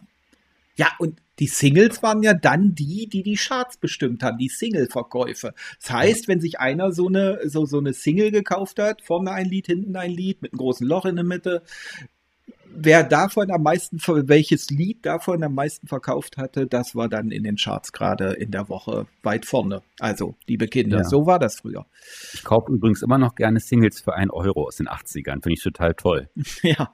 Ja. Echt jetzt? Oder kaufe ich auch mal gerne so Popmusik aus den 80ern. Nee, die höre ich ja nicht. Warum soll ich die kaufen? Es gibt ja auch gute Popmusik. Ah, ja. Na, ich, Ich habe zum Beispiel hier Mike Oldfield, äh, To France, habe ich mir für einen Euro gekauft. Finde ich cool. Das ist witzig. Ich habe auch eine alte Single von Mike Oldfield, aber Pictures in the Dark. Und die ist Aber auch glaub ich- schwer zu finden. Die hat zum Beispiel die Streamingdienste also auf etlichen sehr bekannten Streamingdiensten findet man nicht Pictures in the Dark von Mike finde das ein Oldfield. bisschen strange, weil Mike Oldfield ist nur wirklich der Künstler, den du überall hinterhergeschmissen bekommst und deswegen glaube ich dir das nicht. Dann gucke mal. Wie heißt es? Pictures in the Dark? Pictures in the Dark. okay. Das war jetzt nur ein Beispiel, ne? Es gibt viele äh, gute Popmusik aus den 80ern. Man darf es, mag es kaum glauben. Ja, das, ja, ja, das passt schon. Ist schon, ja, Michael Jackson, gut, das ist jetzt 79 hier, ähm, Can't Stop Till You Get Enough. Ist ein cooler Song. Disco. Ja, also ich finde, in den 80ern wird ja viel, ja, wir schweifen jetzt schon wieder ab. Ich wollte eigentlich zur nächsten Platte übergehen, deswegen habe ich Interpol so schnell abgehandelt. Hm. Aber ich will das mal sagen. Es wird ja, die Vergangenheit wird immer ver sehr verklärt gesehen. Und ich finde, das trifft auch auf die 80er zu. Ich weiß, dass ich in den 80ern Radio gehört habe und es größtenteils zum Kotzen fand, was da lief.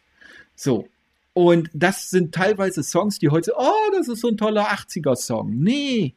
Nee, der war damals scheiße und ist heute auch scheiße. Nur weil er aus der 80er-Song. Nein. Aber es gab auch gute Songs. Aber das gab's fast in jedem Jahrzehnt. Also ich, na, heute nicht mehr. Ja.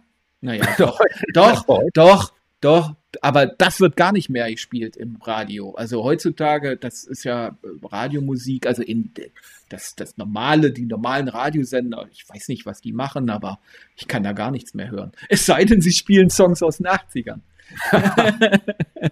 Also, Ja. möchtest du jetzt die nächste Platte vorstellen? Fehlt Ja, direkt. Das Interpol? war, äh, ja, die schließt ja direkt an an Du hast eine Interpol. zweite Platte heute mal? Das ist ja auch eine Die Premiere. zweite Platte, die ich eigentlich sollte Interpol nur der Aufhänger sein, um die Platte jetzt vorzustellen. die Hat das ich jetzt was mit. Metropolis zu tun, endlich? Nein, Metropolis, das hat doch mit uns zu tun hier, mit unserer Ausstattung. Du hast ein neues Mikrofon, ich habe ein neues Mikrofon. Du, weißt du, habe ich doch erklärt. über den Film nachher, finde ich. Ja, So. können wir meinetwegen auch. Äh, Möchtest nee. du jetzt weitermachen? Ja, ich möchte gerne weitermachen. Interpol. So. Ne? Aber wir kamen ja vorhin auf Interpol, wurde immer gesagt, äh, ist ein bisschen wie äh, Joy Division wurden die verglichen und so. Und ich muss sagen, ich habe damals Interpol gehört und war von den Socken, weil ich habe nicht erwartet, dass nochmal solch eine Musik aufkommt. Jetzt will ich ein Album mal vorstellen, was wirklich, was für mich in die Riege mit so Werken wie Unknown Pleasure von Joy Division wirklich mitspielt. Äh, und das ist eine ganz tragische Geschichte. Und zwar geht es mir um die Band äh, in Letterform und um das einzig echte in einem Studio über einem Label produzierte Album von denen Fracture Repair Repeat. In Letterform wird kaum jemand kennen. Ich glaube, in Letterform, wenn es sie noch geben würde, hätten die wahrscheinlich das ganze Post-Punk-Revival komplett aufgemischt. Aber sie haben dieses Album rausgebracht und es bei Metropolis, einem Label äh, aus in den USA, sie kommen aus San Francisco, äh, klingen auch total britisch. Und dann war es vorbei mit der Band und zwar aus sehr tragischen Grund. Der Sänger ist nämlich verstorben. Warum, weiß man nicht. Da äh, gibt es keine genauen Informationen zu. Deswegen will ich da auch nicht spekulieren oder so. Wie bei Joy Division. Ja, der Sänger ist eigentlich haben sie auch nur zwei Alben rausgebracht oder drei. Zwei waren so eine selbstproduzierten Dinger und dann eben Fracture Repair Repeat, um das, von dem ich jetzt hier gerade spreche, war dann wirklich ein echtes, das einzige richtige Studioalbum. Und, das Label heißt Metropolis. Das mit, ist kein Scherz. Das ist kein Scherz. Das hey. Label heißt Metropolis und das ist nämlich der dritte Bezug zu unserem Titel heute, mhm. den ich nicht verraten habe bis eben. cool. Ja. Und äh, diese Band wirklich äh, bringen in die neue Zeit mit diesem Album den Sound von Joy Division. Also das ja, also sie sind keine einfache Joy Division Kopie, das finde ich nicht. Aber sie sind nah dran. Aber auf irgendwie auf eine absolut geniale Art und Weise. Ich kann das nicht anders sagen. Also ich das finde diese, die, ich, ich, kann das nicht zeigen, weil ich habe das Album nicht. Das kriegst du nämlich nicht so einfach. Ich wollte mir die Schallplatte kaufen. Selbst bei dem großen Internet Gebrauchtwagen, äh, Gebrauchtwagen, Gebrauchtplatten ähm, Handelsplattform kriegst du nicht die Schallplatte. Wahrscheinlich wer die hat, hütet die wie einem seinen Augapfel. Und die CD, da kann ich, ich bin, ich kaufe mir keine CDs äh, mehr, äh, wenn ich das als Stream kriege und ich krieg's überall als Stream. Deswegen, äh, ja, sieht auch recht unspektakulär aus. Da sind vorne die, die äh, Bandmitglieder drauf in so einer verwaschenen Optik.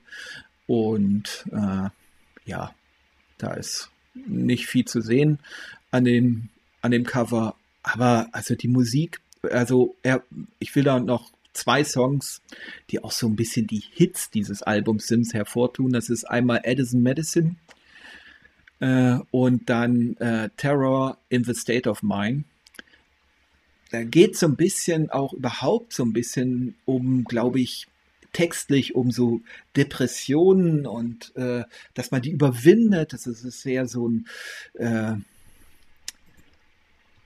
also ich, ich würde sagen, es geht um Depressionen dort. Gerade bei Terror in the State of Mind würde ich sagen, ist das so ein bisschen, äh, ich war im tiefen Loch und bin da jetzt wieder raus und sehe das alles besser und äh, ja, ähm, so darum geht es textlich. Der Sänger, der äh, Sänger und Songwriter Eric Miranda, das ist der, der dann auch verstorben ist, hat eine unfassbar geile Stimme und bringt das auch so an bestimmten Stellen. Also er hat so diese Monotonie, äh, äh, die man eben so kennt, auch vom, von einem Ian Curtis und dann auch wieder dieses, wo er dann wirklich in, in den gewissen Passagen dann auch die Stimme erhebt. Und, Könntest du noch mal kurz erklären, und, äh, wann diese Band gewirkt hat? Wann haben die denn Musik gemacht? Zu welcher hm. Zeit? War das früher?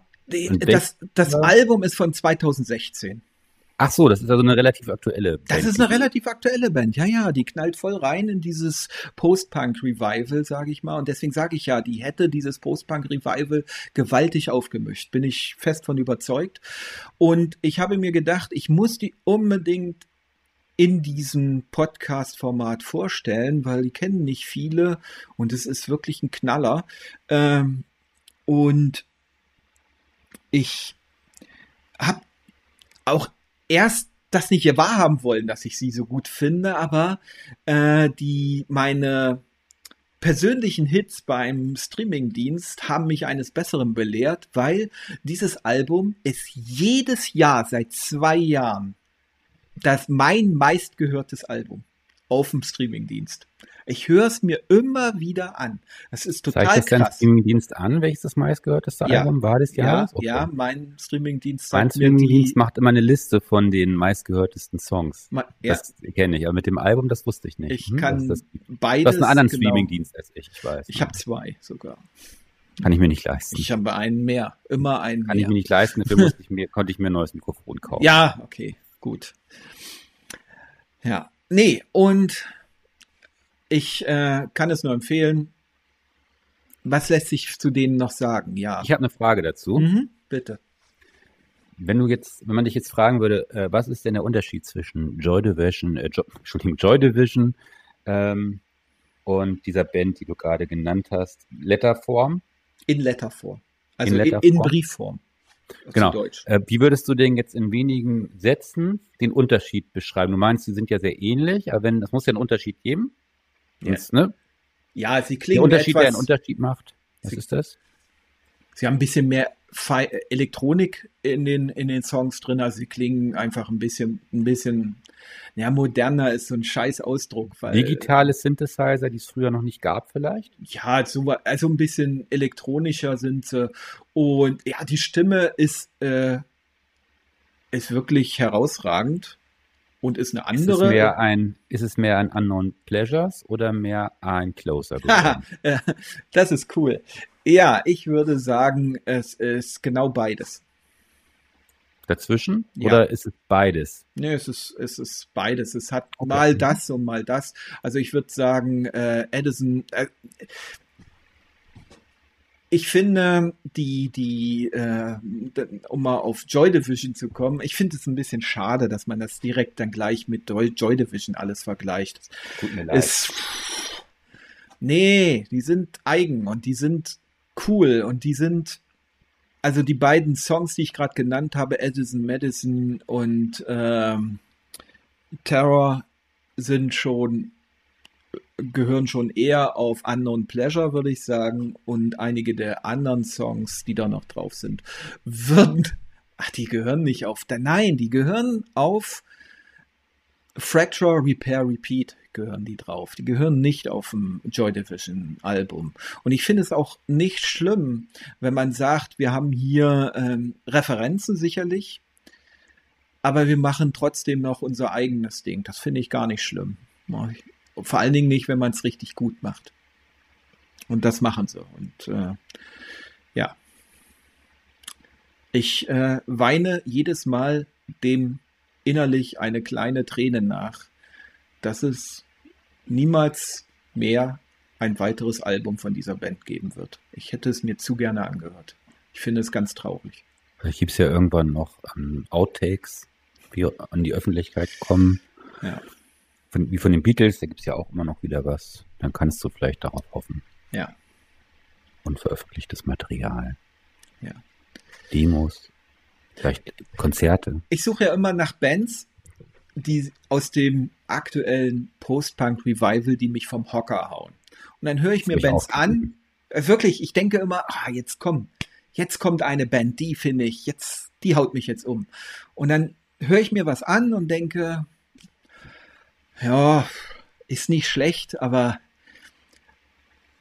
das, das letzte Quäntchen, was mich wirklich so vom Stuhl haut, fehlt mir.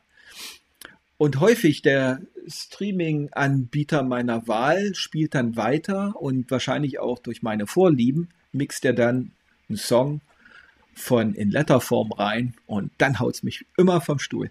Und dann denke ich, ah ja, von denen höre ich mir jetzt die Platte an und dann bin ich wieder, ist meine Welt wieder in Ordnung. Wahrscheinlich kommt es deswegen, ja. wahrscheinlich kommt es deswegen auch, dass ich, äh, dass die so viel in Rotation läuft bei mir. Welches Album empfiehlst du denn für mich als Anfänger? Welches Album? Hä? Es gibt ja drei, zwei bis drei Alben, hast du eingehend gesagt, von in Letter. Letter es gibt Form. nur ein richtiges Studioalbum. Du hast gesagt, es gibt äh, zwei bis drei. Es gibt drei Alben. Es gibt drei Alben, aber zwei sind so eine Home-Recording-Alben, mehr oder weniger. Und ein richtiges Studioalbum. Das ist Fracture, Repair, Repeat und das ist das Album, was ich gerade vorgestellt habe. Dann höre ich mir das heute Abend an auf einer genau. Playlist zusammen mit dem neuen Interpol-Album. das kannst du machen. Mal gucken, ob ich es unterscheiden kann. Das kannst du auf jeden Fall.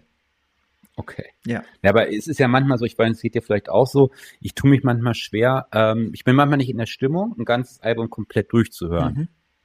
Geht mir so. Und dann helfe ich mir damit, dass ich das dann mit anderen Alben, die ich auch hören will, mische, um mhm. überhaupt irgendwie ja. mal voranzukommen. Ja, ne? Und ähm, so geht es mir gerade damit. Ja. Dass ich es gerne hören möchte, aber irgendwie nicht bereit bin, ein komplettes Interpol-Album zu hören. Mhm. Ja. Ja, aber okay. ähm, vielen Dank. Ich habe keine Fragen also mehr. ich würde, ähm, wenn, wenn ich, äh, das, das, will ich noch sagen, wenn ich mh, hm, aussuchen ja, müsste, na. das Interpol-Album oder in Letterform auf der einsamen Insel und ich könnte nur eins mitnehmen, würde ich das in Fracture Repair Repeat mitnehmen. Es ist sowieso in den Top Ten meiner liebsten Alben überhaupt, mindestens, mindestens. Ja, dann vielen lieben Dank für die Vorstellung. Ich komme nun zu einem Klassiker, ähm, ein Album, wo ich der Meinung war, das würde dieses Jahr sein 30-jähriges Jubiläum feiern. Ähm, hat mich aber getäuscht. Das ist schon vor 31 Jahren ähm, herausgekommen. Und zwar ähm, ist es, jetzt muss ich einmal unter den Tisch greifen. Ich habe nämlich einen höhenverstellbaren Schreibtisch und der Weg ähm, nach unten ist jetzt weiter als vorhin. Weil du stehst. Ja. Es ist das legendäre 10 von Pearl Jam. Okay. So, und jetzt erzähle ich auch, warum ich diesem Irrtum ähm, unterlag, dass das erst 30 Jahre alt ist. Es ist tatsächlich schon im ähm, September ähm, 1991 rausgekommen. Äh, ziemlich genau zwei Wochen vor ähm, Nevermind von Nirvana. Ist aber erst ähm, dann im Zuge dieses Erfolgs von Nirvana ähm, kommerziell erfolgreich ähm, geworden im Jahre 92. Da hat mhm. es eigentlich erst, ist es erst durchgestartet, dieses Album. Äh, und deswegen haben gerade ähm, bei mir dieser Irrtum zustande. Es ist also eigentlich von 91, aber 92 ähm, ist es eigentlich erst bekannt geworden, ähm, kommerziell sehr erfolgreich, ähm, ist das zweiterfolgreichste, wenn ich mich nicht irre, ähm, in der Bandgeschichte in der Geschichte von Pearl Jam. Ja, für mich ist es das ultimative Grunge-Album. Ähm, kommt von mir weit vor Nevermind. Ähm, für mich ist so Nevermind, ja, das ist so, ja, ich sag, ich nenne das immer so, so, so Pop-Grunge für mich immer gewesen. Ähm, bei uns war das, es ist ja so genau meine Zeit. Ich war 13, 14 zu Zeiten dieser Grunge-Welle. Und bei uns war das immer so, man musste sich dann entscheiden, ähm, Pearl Jam oder Nirvana. Bei mir war es immer eindeutig ähm, vom ersten Tag an Pearl Jam. Ich finde einfach alles, also ich, ich finde, ähm, besonders dieses Album ist auch immer noch mein Lieblingsalbum von Pearl Jam. Ich ähm, mag jeden Song da drauf, mag die Texte, ähm, mag die Stimme von Eddie Vedder, ähm, auch wieder im Vergleich zu ähm, Kurt Cobain, äh, viel bessere Stimme. Ähm, und ich finde, das ist auch ähm, Musik für die Ewigkeit, die man heute immer noch hören kann. Ähm, da tue ich mich zum Beispiel bei Nevermind, um jetzt nochmal das letzte Mal diesen Vergleich zu bemühen, sehr schwer. Ja, was ist das Tolle Antennen? Also für mich ist ähm, Musik, Pionierarbeit, finde ich, diese Band ähm, geleistet hat. Ähm, es ist in meinen Augen ein ganz neuer ähm, Sound gewesen. Ähm, ich tue mich auch mal so ein bisschen schwer mit diesem ähm, Schlagwort ähm, Grunge. wenn ich so an die vier großen Grunge-Bands denke aus Seattle, Nirvana, Pearl Jam, Alice in Chains oder Soundgarden, die muss ich nicht alle mögen und ich finde, die klingen auch gar nicht alle unbedingt so ähnlich. Also ähm, was gleich ist, ist halt dieser dieser Garagen, Gitarrenrock, ähm, dann immer diese Melancholie, die in allen ähm, gleich ist, muss aber irgendwie nicht alle mögen. Ähm, und bei mir ist es zum Beispiel, ich kann mit Soundgarden zum Beispiel jetzt gar nichts anfangen. Die anderen drei finde ich ganz gut. Aber man muss ja auch gar nicht immer diesen Vergleich äh, bemühen. Ähm, auch wenn ich es jetzt eben eingehend gemacht habe, will ich mal jetzt davon wegkommen, von Pearl Jam. Das finde ich äh, auch, man sollte diese Alben mal für sich betrachten, gar nicht das Ganze drumherum immer sehen. Ist die eine also, besser als ja. die andere? Ja. Die Musik ja, muss in dem Moment, wo man sie hört, doch wirken ich sage ja, als Teenager war es halt so. Das war ja. auch vorher so. Vorher war es so bei uns, da musste man sich entscheiden, ob man ACDC oder Metallica hört. Mhm. Auch total bescheuert. Und jetzt vergessen wir mal die anderen Grunge-Bands. Wir stellen uns jetzt Pearl Jam als amerikanische Institution vor, nämlich die einzige Band, ähm, die auch noch immer Musik macht und immer noch sehr erfolgreich ist. Haben jetzt, glaube ich, ihr elftes oder zwölftes Album rausgebracht vor zwei Jahren ja, sind immer noch gut, kaufe ich mir immer noch, ähm, habe ich auch alle, fast alle von auf Vinyl. Ähm, jedenfalls Ten, ihr Debütalbum, ähm, ist immer noch mein Lieblingsalbum. Muss dazu sagen, ähm, die Band äh, Pearl Jam, die haben schon in den 80ern, schon fünf, sechs, sieben Jahre vorher Musik gemacht, sind ja durch mehrere Bands ähm, gegangen. Ähm, die Mitglieder ähm, Stone Gossard, äh, Mike McCready und Jeff Ament ähm, kannten sich schon seit Jahren, hatten äh, mehrere Bands und waren auch schon auf dem Weg erfolgreich zu werden. Dann ist aber der Sänger ähm, von der Vorgängerband von Pearl Jam, ähm, ja, der ist irgendwie, ähm, der ist verstorben an einer Überdosis im Jahre 1991. Und ähm, ja, die Band wussten dann, die wussten dann nicht so richtig, wie sie weitermachen sollten, ohne Sänger. Hatten dann ähm, in verschiedenen Medien inseriert, dass sie einen Sänger suchen hatten dann auch ähm, ein Demo-Tape verschickt, was dann irgendwie in die Hände ähm, von Eddie Vedder, der zu der Zeit in Kalifornien lebte, gekommen ist. Und er hat dann auf dieses ähm, Demo-Tape, was er bekommen hat, einfach ähm, eine Gesangsspur zu aufgenommen, hat das zurückgeschickt und die waren total begeistert und wollten den als Sänger haben. Der ist dann nach Seattle geflogen, um die Band kennenzulernen, hat dann auch für zwei Songs im Flugzeug ähm, die Texte geschrieben und dann hat er davor gesungen, auch mit den Texten, und die fanden das toll. Und so sind die halt eine Band geworden. Auf dem Album Ten, da sind viele bekannte Stücke drauf, die man heute auch noch kennt. Zum Beispiel ist dort Alive drauf, Jeremy, Even Flow und Black sind immer noch so die bekanntesten Stücke von Pearl Jam, sind alle hier vertreten. Äh, insgesamt würde ich sagen, geht das, wenn man jetzt das Grunge mal ausklammert, geht es in Richtung Stadienrock. Das wollen viele immer nicht wahrhaben. Es gibt auch viele neue Master, viele neue ähm, Remaster von diesem Album, wo man das Ganze versucht, das ähm, so zu mischen, dass es eher so klingt, ähm, als wäre das eher Musik für so einen Club oder als wenn es im Keller aufgenommen worden ist. Ähm, wie ich das aber kenne, in dem Originalmaster und wie ich es hier auch auf Platte habe, ist es eindeutig Musik, äh, die man sich in einem großen Stadion vorstellen könnte. Also das rockt richtig und ähm, Hast du sie schon mal in einem hm? Stadion oder in einem großen Festival oder ähnliches gesehen? Nee, ich habe das noch nie gesehen, aber die Musik äh, klingt für mich so. Ja. So, dass mhm. ich, dass ich denke, äh, das möchte ich irgendwie auf einer großen Bühne draußen irgendwie hören und nicht in einem kleinen Kellerraum. Das, das ist das Debütalbum gewesen von Das ist das Debütalbum, Ten. Äh, ähm, erstaunlich, dass man da Stadionrockhymnen macht. Ich weiß nicht, kennst du? Kennst also äh, die Frage ist, äh, haben die das bewusst gemacht oder ist das deine Interpretation jetzt? Das, das ist meine wissen. Interpretation. So. Hm.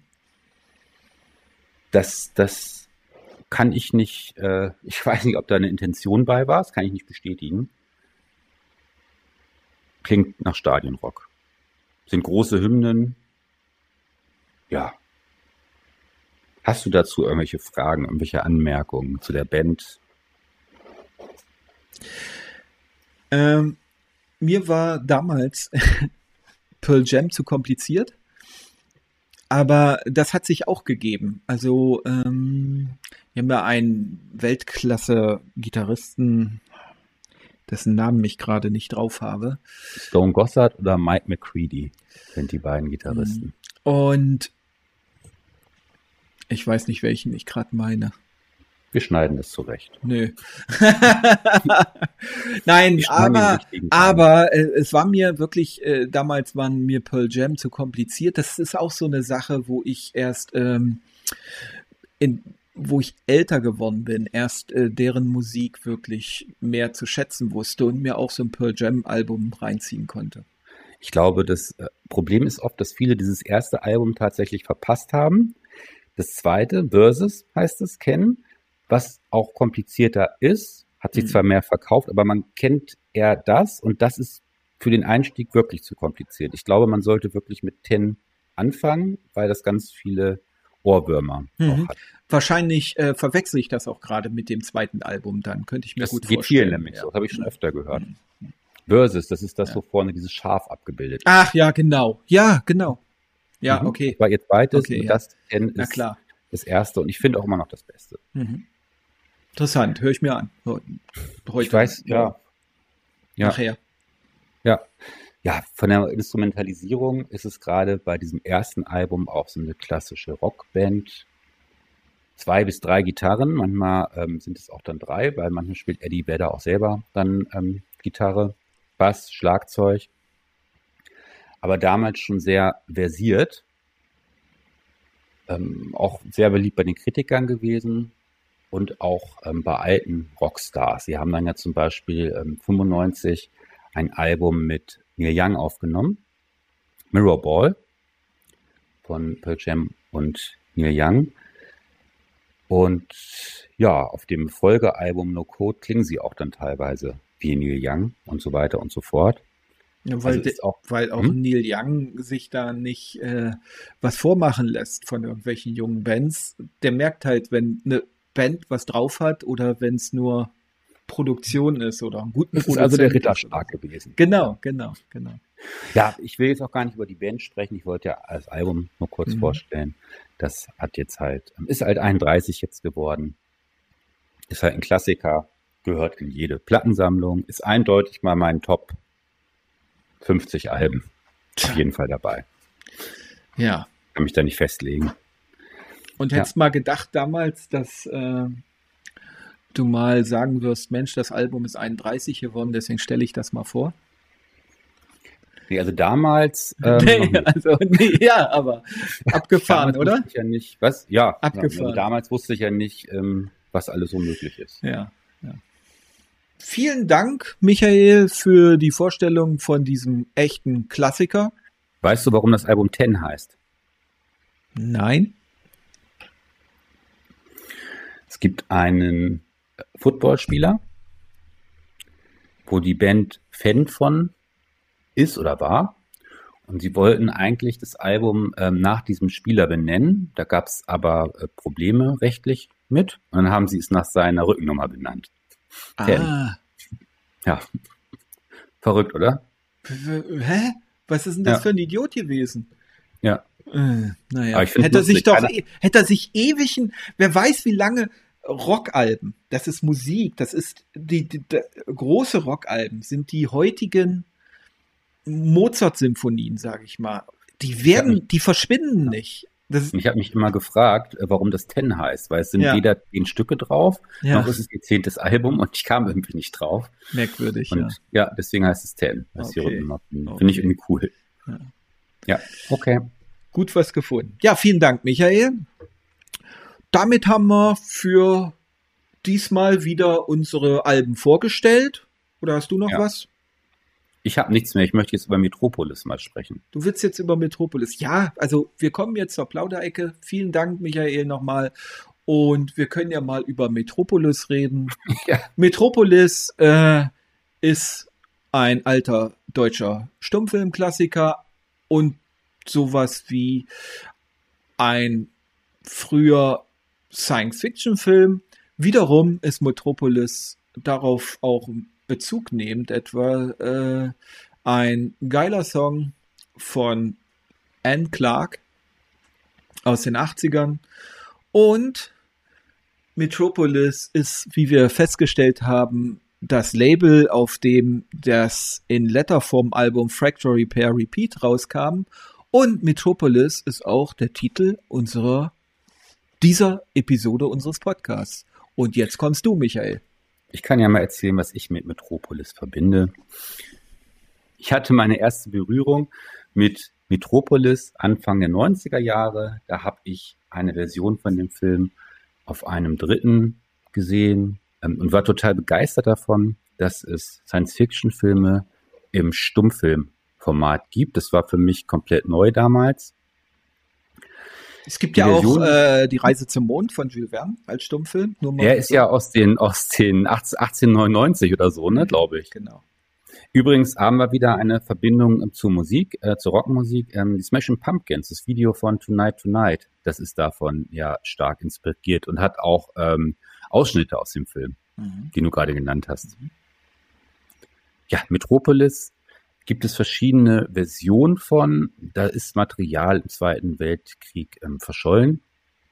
Die Version, die ich gesehen habe damals, war etwas unglücklich zusammengeschnitten. Es gibt erst seit den letzten 10, 15 Jahren eigentlich die vollständige Version. Da hat man durch ähm, aufwendiges Restaurieren mit neuer Technik das geschafft, diesen Film wieder zusammenzustellen. Obwohl man dann bei den Szenen, die jetzt neu waren, die zuerst zerstört waren, auch wirklich sieht, dass die stark bearbeitet wurden.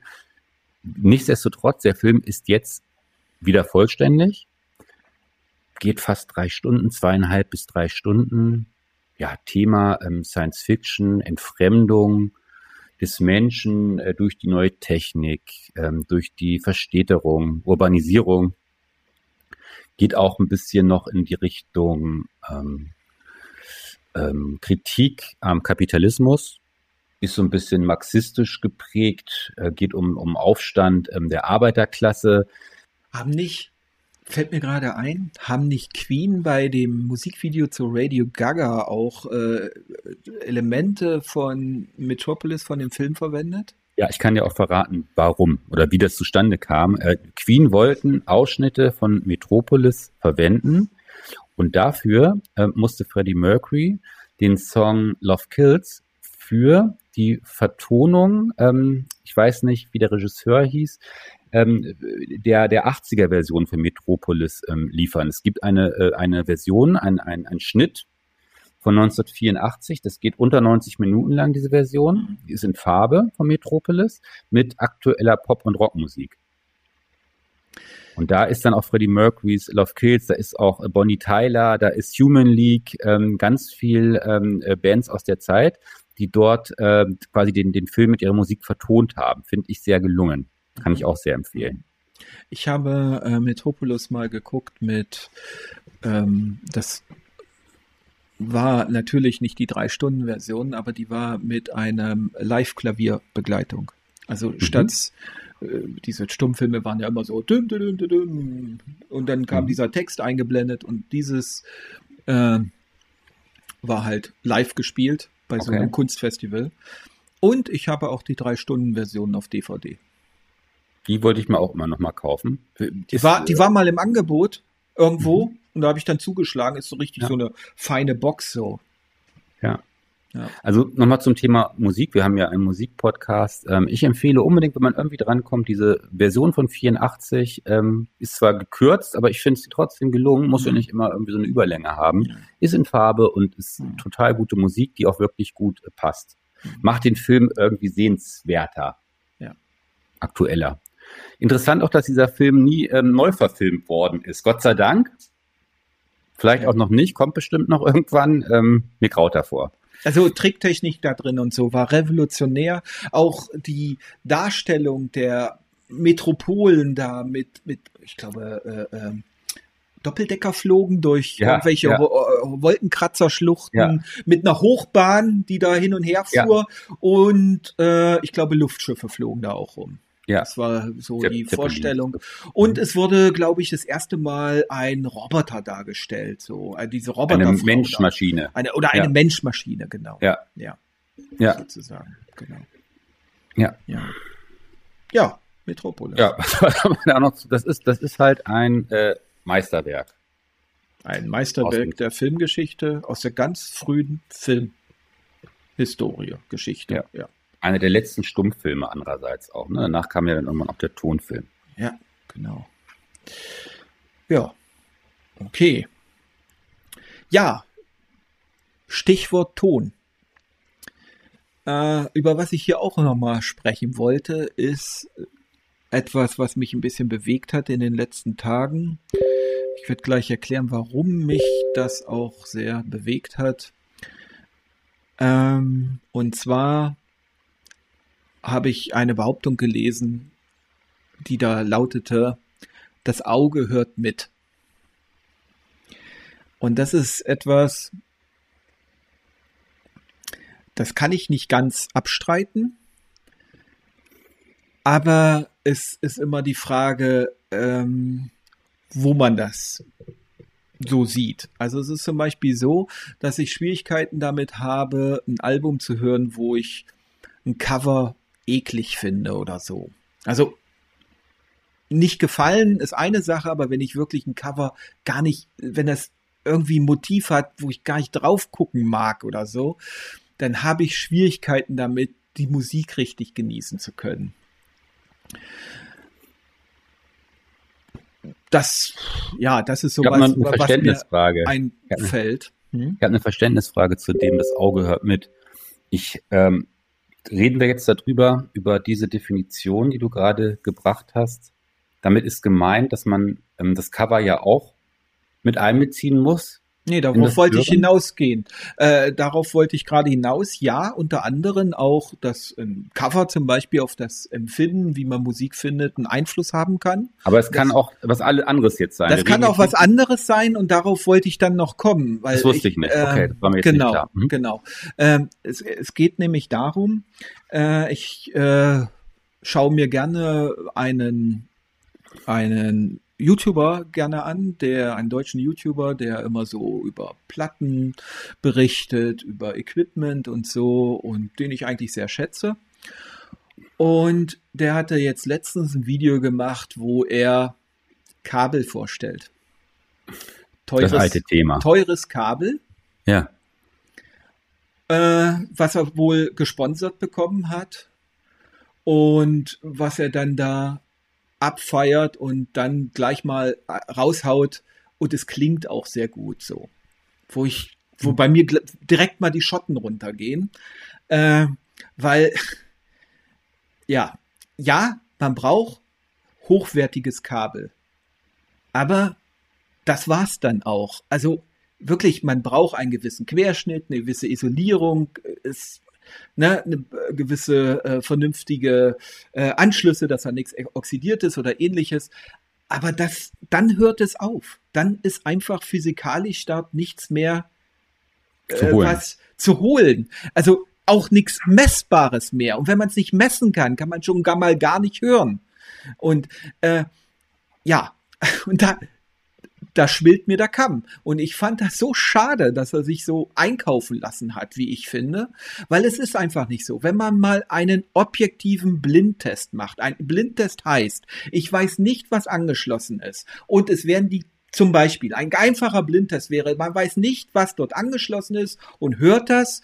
Oh, und dann wird, ohne dass man es sieht, das Kabel getauscht und dann soll man sagen, welches denn jetzt besser klingt oder ob es überhaupt anders klingt oder ob das Kabel überhaupt getauscht wurde. Es könnte ja auch sein, dass das Kabel nicht getauscht wurde. Und das sollte man dann wirklich öfter machen, um dann auch noch ein äh, statistisch dort äh, eben äh, zu, äh, den, den Zufall äh, auszuschließen. Und dann wird man da wahrscheinlich wirklich äh, dahinter kommen, dass solche Kabel ein hochwertiges, normalpreisiges, ein, ein hochwertiges Kabel und ein hochwertiges, völlig überteuertes Kabel machen keinen Unterschied, wenn die gleich lang sind und äh, für die Zwecke geeignet sind. So, das ist mal Fakt. Es gibt kein Silber, was heller klingt oder irgend so ein Schwachsinn.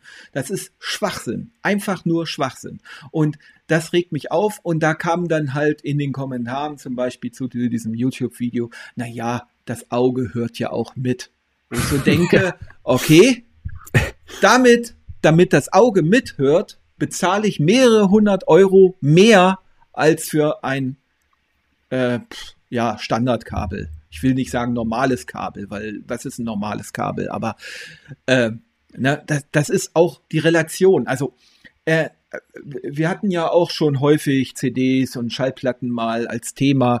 Ich kaufe mir Schallplatten, ich mag Schallplatten, Schallplatten klingen anders als CDs, als Streaming. Auch äh, ich bin auch der Meinung, Schallplatten klingen für mich toll, aber das ist sicherlich auch ein gewisses ja, das ist nicht ganz so zu greifen. Also normal, eine Schallplatte hat viel ganz anderen Dynamikumfang, viel geringeren eigentlich als eine CD. Und das sind Dinge, da geht es aber wirklich darum, höre ich jetzt äh, das vom Stream, höre ich das von der CD oder kaufe mir eine Platte.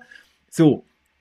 Aber hier geht es darum, nehme ich da ein Kabel für 40, 50 Euro oder für 500 400, 500 oder über Tausende Euro. Und da hört es für mich auf. Das ist für mich dann wirklich, das geht in Richtung, ja, das ist nicht mehr okay, muss ich ganz ehrlich ich, sagen. Ich dort wird den Leuten ja. etwas suggeriert und dann wird noch das begründet mit, das Auge hört ja mit. Wenn ich das richtig verstehe, hast du jetzt von diesem das Auge hört mit, das hast du jetzt zum Anlass genommen, das auch auf die Schallplatte zu beziehen, wo man ja auch sagt, das Auge hört mit, die Platte sieht gut aus, das Cover sieht gut aus, man guckt sich dabei was an. Ja, das ist zum Beispiel ein Grund auch, hatte ich auch schon mal geäußert. Mhm. Tolle Gatefold-Cover von der Platte ist ein tolles Gatefold-Cover von der Platte. Und da kommt keinerlei CD-Cover ran. Und das gönne ich mir, weil ich es cool finde und mir gefällt höchstwahrscheinlich dann auch noch die Platte oder es ist eine Scheißpressung, dann muss ich mir es irgendwo anders äh, äh, besorgen. Aber ansonsten, also ja, da bin ich nicht frei von. Da, da gibt es ja auch, also das ist, das ist rational nicht ganz zu erklären. Das kann ich nicht ganz erklären. Aber, Aber es ist mhm. schon ein Unterschied, ob ich wirklich einen, einen, einen relativ preiswerten Artikel, der eine ausgezeichnete Qualität liefert, mit einem mega hochpreisigen Artikel, an dem nur einfach ein Haufen Marketing-Blabla dran haftet, äh, äh, ersetze. Das ist, glaube ich, an der Stelle ein Unterschied. Glaubst du, das könnte ein Argument sein für Leute, die sagen, ähm, ich zahle gerne viel Geld fürs Kabel, weil das Auge ja mithört, dass die dann sagen könnten, hey, Guido, wie ist es denn bei dir? Du kaufst ja auch Schallplatten, weil du sagst, ähm, das Auge hört mit. Weil, wie kommst du sonst da drauf? Ich, du kommst ja, ne, also, äh, ja. Wie, wie kommst du darauf, das jetzt so weiter zu spinnen? Weil von der, von der Schallplatte war ja gar nicht die Rede. Mein, in dem Forum. Nee, ich habe in dem, in äh, nein, ich habe mich ja auch gefragt, stimmt denn das? Äh, warum kaufe ich zum Beispiel Schallplatten? Also äh, ich äh, diese diesen diesen diese diese Frage, ob jetzt das Schallplatten zu kaufen, zu hören, das Richtige ist, die habe ich mir selber auch schon gestellt und ich habe die für mich befriedigend beantwortet. Mir gefällt der Klang von meiner Schallplatte mit meiner HiFi-Kette, die sehr hochwertig ist, die sehr hochwertig sein muss, weil sonst klingt Schallplatte auch nicht mehr. Und äh, und ich finde wirklich auch zum Beispiel solche Cover geil und so. Und es hat mich schon immer, seit es die CD gab, und ich bin jemand, der genau diese Zeit, wo der Übergang von Schallplatte auf CD und jetzt auch wieder zurück, äh, äh, habe ich mitgemacht. Und mir hat an der CD das schon immer gestunken, dass die so billig sind, diese äh, Javel Cases. Was, was ist das für ein Scheiß? Dann gab es irgendwann die Digipacks, die, wenn man sie äh, äh, mal ein bisschen mehr hin und her transportiert, auch, auch irgendwann total abgeranzt aussahen, weil sie komplett aus Pappe waren. Und äh, ja, das ähm, äh, natürlich äh, rede ich mir da irgendwas auch ein bisschen ein. Und das ist auch so ein bisschen dieses, dass ja Menschen, gerade wenn sie eine Investition tätigen, sich das auch häufig Dinge schönreden, sich selber ihre Investitionen auch äh, äh, schönreden. Das ist, gibt ja dieses berühmte Buyers High, ne? äh, dass du eben äh, dich auch selber vor dir selber rechtfertigen musst. Vielleicht weißt du sogar, dass es dort eine Kontroverse gibt oder ein ein ein ähm, dass dass dein äh, Invest nicht ganz rational zu erklären ist. Ja, und da musst du irgendwelche Erklärungen finden. Das finde ich bei so kleinen Sachen ja noch nett und spleenig. Aber wenn so, so große Sachen und wenn dort, vor allen Dingen habe ich auch ein Problem damit, wenn das so marketingmäßig rausgerufen äh, wird und auch nicht mal äh, so hinterfragt wird, dann habe ich da ein Problem mit, muss ich sagen. Ich glaube, du, es sind verschiedene, das Auge hört mit Themen, ja. die du versuchst unter einen Hut gerade zu bringen. Ich glaube, dieses, das Auge hört mit bei dem Kabelfetischisten. Mhm. Das ist, ich, ich glaube gar nicht mal, dass es daher kommt, dass man das irgendwann gekauft hat und sich das dann selber schönreden oder bestätigen muss. Ich glaube, das rührt eher daher, dass ich, wenn ich mir ein teures Kabel kaufe und mir das auch leisten kann, weil ich genug Geld habe, dann eigentlich immer weiß, wenn ich das Kabel jetzt angeschlossen habe, dann habe ich da ja schon mal alles richtig gemacht. Dann brauche ich mich gar, also wenn ich das, wenn ich jetzt ein Kabel für, ich sag, gibt's ja für, für 10, 20.000 Euro, haben wir ja schon mal gesehen. Mhm. So, wenn ich mir jetzt, sag ich mal, ich bin jetzt Multimillionär, kaufe mir, ja. Hm? Ich übertreibe jetzt. Und das, ne? Kauf mir jetzt ein Kabel für 20.000 Euro, ein Lautsprecherkabel oder zwei. Dann weiß ich ja schon mal so, ha, Leute, ähm, dieses leidige Thema mit dem perfekten Klang, das bin ich jetzt ja schon mal umgangen, weil noch mehr kann man ja für ein Kabel gar nicht ausgeben. Mhm. Und ich glaube, dass es ähm, eher daher rührt, dass es eine Form von Bequemlichkeit ist, sich mit diesem leidigen Thema immer wieder auseinandersetzen zu müssen, weil es ist ja irgendwie ein leidiges Thema. Also ich kenne das bei mir ja auch. Ich habe meine Anlage ähm, in, in ziemlich nerviger Kleinarbeit immer weiter ähm, justiert, ähm, bis sie meiner Meinung nach dann auch immer besser klang. Habe aber zwischendurch mal wieder das Problem, äh, wenn bestimmte, bestimmte Ereignisse hier eintreten, zum Beispiel, ähm, dass ich ich habe das die letztens erzählt, ich habe unter bestimmten Bedingungen höre ich irgendwie schlechter, wenn ich irgendwie Stress habe oder schlecht geschlafen habe. Und dann hört auch meine Anlage sich scheiße an. Wenn ich eine Platte ähm, habe, wo die äh, Pressung schlecht ist oder das Master schlecht ist, dann klingt die auf einmal auch schlechter als das, was ich vorher gehört habe und macht meine ganz, meinen ganzen Klang wieder zunichte, wo ich jetzt endlich dachte, ich habe es richtig eingestellt. So, äh, auch wenn du eine Komponente austauscht, wenn du jetzt zum Beispiel einen Tonabnehmer austauscht oder einen neuen, ganz neuen Plattenspieler anschließt oder CD-Player, irgendwas ändert sich immer in dem Klang und das ist, glaube ich, ziemlich, kann ziemlich anstrengend sein. So, und wenn ich aber jetzt eine Komponente habe, wo ich einfach eine ganz teure kaufe, habe ich das schon mal ausgemerzt, das Problem. Und ich glaube, das ähm, machen deshalb ganz viele Leute, dass sie deshalb einfach teure Kabel kaufen. Ja. Obwohl das Kabel wenig, wenn man bestimmte Bedingungen, die, über die wir ja auch schon gesprochen haben, ähm, einbehält, ähm, kann man auch für eine relativ realistische Summe vernünftige Kabel bekommen. Trotzdem hat man da immer dann auch das Gefühl, äh, irgendwas ist mit dem Klang verkehrt, ich brauche noch ein besseres Kabel. Und wenn man einfach das kauft, dann ist das Problem weg. Und genau auf diese Denke, diese Denke wird dort ausgenutzt. So nach dem ja. Motto, die, ich nehme einfach hier einen richtig geilen Scheiß und dann. Ich, unterbreche dich jetzt einfach mal, mhm. weil du uns, du wolltest, wir wollten ja, wir wollten ja mehr in einen Dialog treten. Ja. Erinnerst du dich noch an dieses Hamburger Unternehmen, ähm, HiFi äh, Zubehör und die verkaufen doch auch Kabel und da haben wir doch auch mal ein Video bei YouTube gesehen. Ich weiß ja. nicht, ähm, ich, ist mir äh, der Name. Ja, ich will auch den Namen hier nicht nennen. Den wollen wir ja auch nicht nennen. Nicht und wenn du da, da denke ich an diese Stelle, da sagt doch dieser ältere von den beiden, der ältere Herr sagt doch, ja, so ein Kabel, ähm, da geht es immer darum, ums Erleben. Das ist wichtig, dass Sie das selber erleben. Und nehmen Sie so ein Kabel ruhig mal mit nach Hause und probieren Sie das dann aus, wenn Sie ganz entspannt sind. Nicht, wenn Sie in Stress sind, sondern wenn Sie wirklich alle Ruhe der Welt haben. Und da habe ich mir gedacht, ja, aber dann klingt jedes andere Kabel, was die bestimmten Anforderungen halt erfüllt, auch gut. Ja. Das ist ja der Trick an der Sache. Du hast immer, also ich kann es nur von mir sagen, ich habe individuell immer ein unterschiedliches Musikgehör. Und man hört ja auch unterschiedliche Musik, je nach Stimmung. Das auch, aber ne? ja, aber man, manchmal ist es, äh, manchmal, ähm, ja, also da, da ist es halt gut und schlecht und dann gibt's fehlen irgendwelche Details und das will ich jetzt auch gar nicht ausführen. Wenn ich aber jetzt natürlich ein sau, sauteures Kabel nehme, an einem Tag, wo ich total entspannt bin, gut drauf bin und total offen auch dafür bin, dann klingt das nun mal besser. Ähm, das wäre aber auch der Fall, äh, wenn man mir jetzt in einem Blindtest wahrscheinlich ein äh, Kabel, was jetzt nur 50 Euro kostet, geben ja. würde und sagen würde, ähm, das ist ein ähm, zigtausend Euro Kabel. Genau. Ja. Und, und das ist auch etwas, was ich anprangere. Du findest nirgends mal ein YouTube-Video von diesen Kabelanbietern zum Beispiel, die einen echten Blindtest zeigen. Mhm. Das findest du nicht. Wäre mal einfach. Wäre mal eine Sache, die würde mal alle Zweifel ausräumen, dass doch ihr Kabel absolut das Tollste ist. Findest du aber ja. nicht. Ja. Genau das ist das Ding.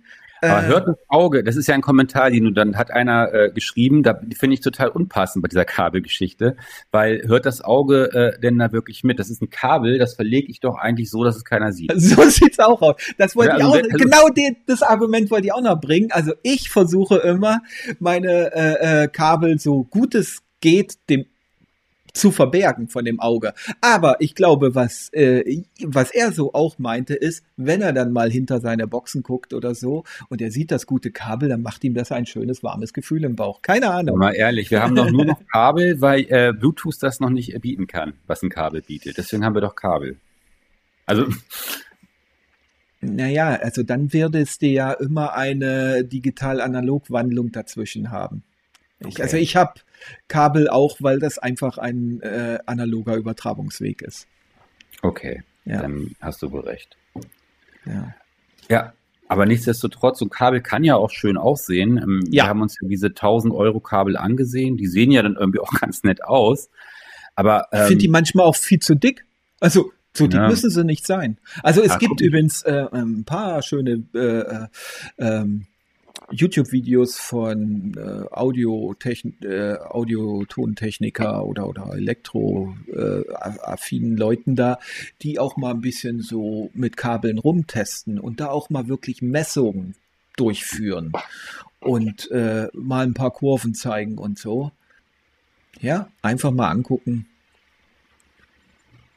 Die Physik Lügt aber glaubst nicht. du wirklich, aber glaubst du wirklich, dass jemand, der sich so ein Kabel kauft, der, der hört jetzt Musik und dann denkt er, oh, hier Dark Side of the Moon, ähm, das gönne ich mir jetzt mal mit diesem geilen Kabel. Das klingt gleich viel besser, wenn ich sehe, was ich für ein geiles Kabel habe.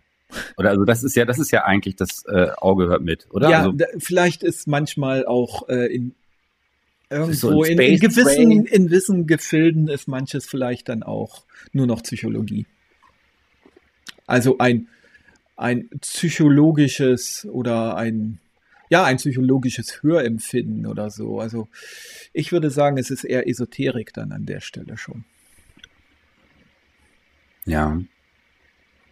Ja. Ja, ich, für mich ist das, ähm, ja, ich kann da nichts bei finden, bei den teuren Kabeln. Also, ja. Ich würde mir da lieber. Ich, ich hm? habe, ich habe, es gibt ja auch die Geschichte mit Stromkabeln und so. Ich habe, ja, ich ja, habe ein, ich habe, ich habe mal einen Blindtest gemacht mit einem äh, Stromkabel und vor allen Dingen habe ich es mit, äh, nicht nur mit mir selber gemacht, sondern auch mit einem Bekannten. Der sollte dann blind heraushören, ob er da einen Unterschied hört.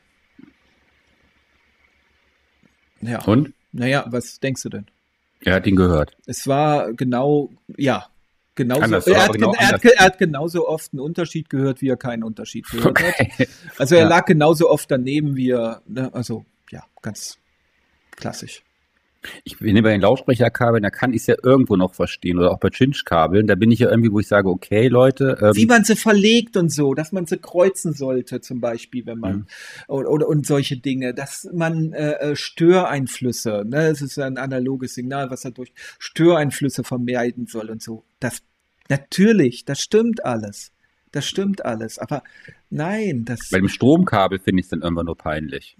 ja. Bei diesem Kabel, was die ganze Zeit schon kilometerweit irgendwo. Tausende Kilometer durchs Stromnetz ist der Strom gegangen und dann kommt er angeblich nicht sauber an. Und dann muss man 50 Zentimeter Stromkabel für einen Preis eines äh, Kleinwagens äh, dahin machen, damit man dann, damit das dann richtig klingt. Weil ja äh, in diesen, äh, weil sonst kriegt das der Gleichrichter in den HiFi-Komponenten nicht richtig hin. Naja, okay. Aber ist denn auch dieses Auge, ich will noch also, mal zu dem Aufreißer kommen, mit dem das Auge ist mit. Hört mit. Hört mit. Das Auge hört mit. Ist das nicht eher dann sowas wie, ähm, ich kaufe mir jetzt eine Stereoanlage, zum Beispiel bei mir in diesem ähm, Holz, äh, in dieser Holzzage. Und meine, meine Lautsprecher sind auch holzig und ist das nicht irgendwie eher das, das Auge hört? Aber Holz klingt sogar. Holz hat ganz bestimmte Klangeigenschaften, Schwingungseigenschaften, die wirklich äh, nicht ohne sind. Ja. Siehst du, das bringt sogar wirklich nicht, was. Sogar mehr, ist es gar nicht, was das Auge mithört, ja. dann ist es sogar noch mehr. Ja, da, da ist wirklich äh, teilweise, also jetzt nicht bei jeder Holzkomponente, die da irgendwo verbaut ist, aber teilweise kann Holz schon etwas am Klang verändern. Also ich finde, ich finde, das Auge hört mit. Das äh, gilt eigentlich nur, wenn man dafür keine Einbußen hat beim Klang. Das, ja, kann, genau. kann, das bringt mir das gar nicht. Das kann ich mir noch. Ich denke, ich denke an diese teuren Bose-Anlagen, die jeder in der Wohnung stehen hat. Was bringt mir das, wenn es irgendwie stylisch aussieht, wenn es ähm, klanglich dadurch ähm, irgendwelche Einschränkungen mhm. gibt und ich mir dann lieber zum gleichen Preis etwas kaufen könnte, was besser klingt. Dann, ja. dann ist doch, das ist doch das Problem, finde ich. Ja. Hilft mir noch die schönste Anlage nicht, wenn sie irgendwie nicht gut klingt. Ja. Muss ich auch sagen, es äh, ist einfach die Sache, also äh, Funktion wie, wie war das Bauhausmotto? Äh, Function ähm, follows Form. Genau. Nein, andersrum. Andersrum. Form, andersrum. Form follows Function. Genau. Also erstmal kommt das und dann. Ich, es gibt äh, aberwitzige äh, Lautsprecherkonstruktionen, die echt voll ausgeklügelt sind, total scheiße aussehen, aber spitzenmäßig klingen. Naja, ist dann halt so. ja, und ja, irgendwann, das, irgendwann erklärt das einer dann zu Kunst, diese Form, und dann sind ja. alle wieder zufrieden. Ja. Ja. Okay. Ja, Metropolis. Metropolis. Passt da auch vielleicht ganz gut. ja, ich finde das aber auch äh, schön. Man, es muss ja auch nicht immer irgendwie ein Thema sein, was sich durch die ganze Sendung, aber es zieht sich ja trotzdem bei uns durch die ganze Sendung. Ne? Wir haben ja immer wieder irgendwelche ähm, Aufreißer. Ja, und dass äh, Metropolis gerade ein Jubiläum feiert, das war mir gar nicht bewusst vor dieser Sendung. 95. Ja. ne? Krass. Es gibt immer Jubiläen. Dann, Dann sage ich mal, vielen Dank, Michael. Es war Dank, mir wieder ein Fest. Es war dir. für mich auch, ja, es war für mich wie Weihnachten, Ostern und mein Geburtstag zusammen. Ja. Und ich hoffe, wir haben diesmal keine Scheiße gebaut bei der Aufnahme. Gut, dann wünsche ich dir ähm, alles Gute, bis zum nächsten Mal. Ich auch, vielen Dank an alle Hörer und bis zum nächsten Mal. Tschüss. Ciao.